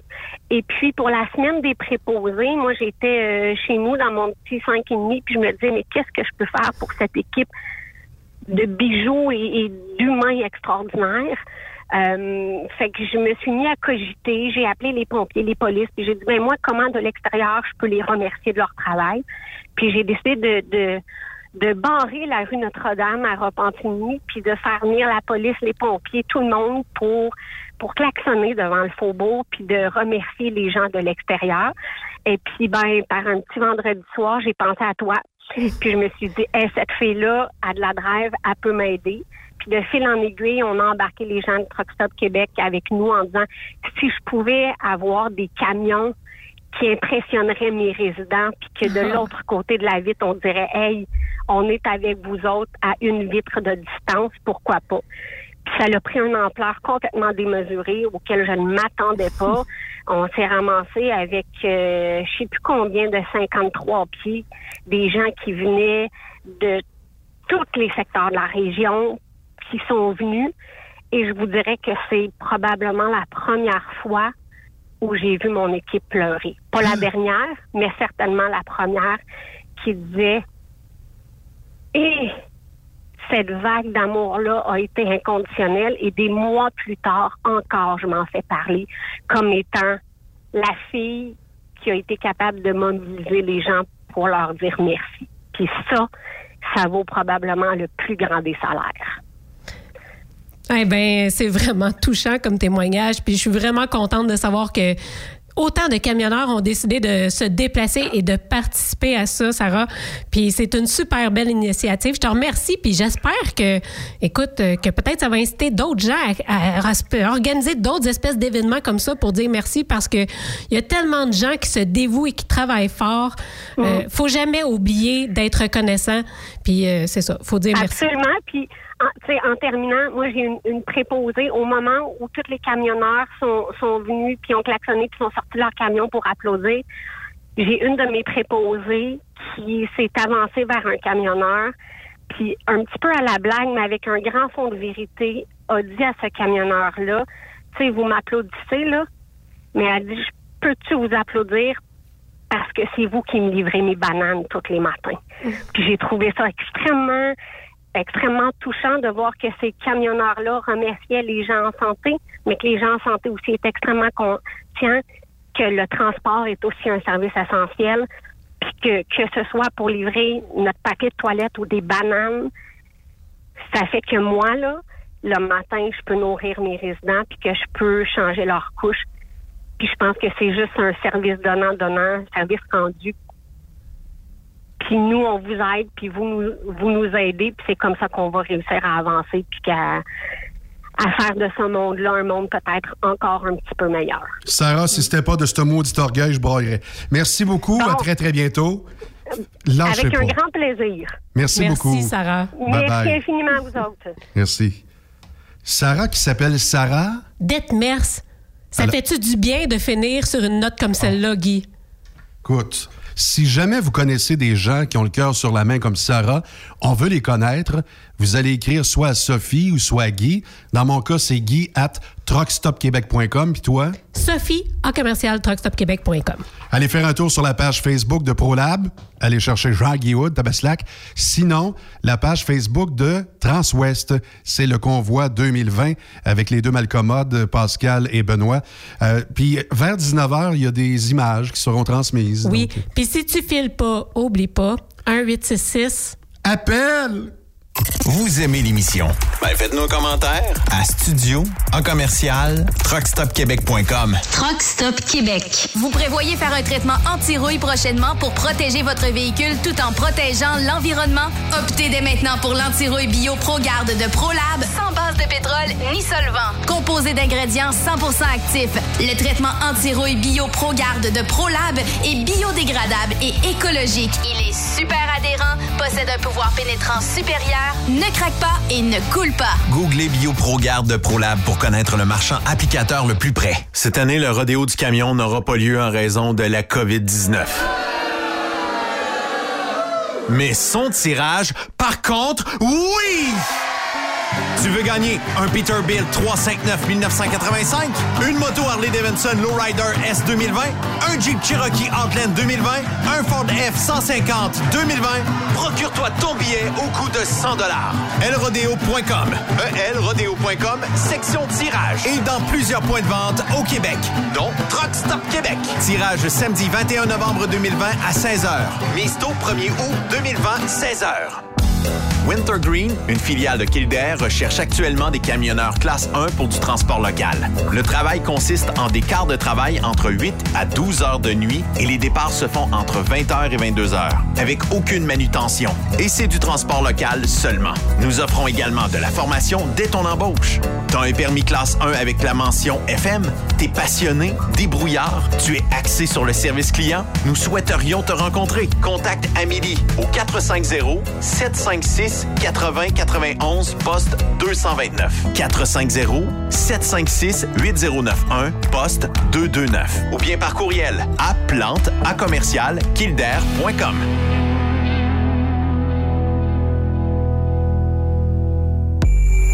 Quand il est question d'assurance, pensez à Burroughs Courtier d'assurance. Faites équipe avec Burroughs Courtier d'assurance pour avoir accès aux programmes spécifiquement conçus pour vous, les camionneurs. Appelez-nous pour une soumission rapide et gratuite au 1-800-839-7757 ou visitez-nous en ligne au burrows.ca. Burroughs Courtier d'assurance, notre engagement vous suit.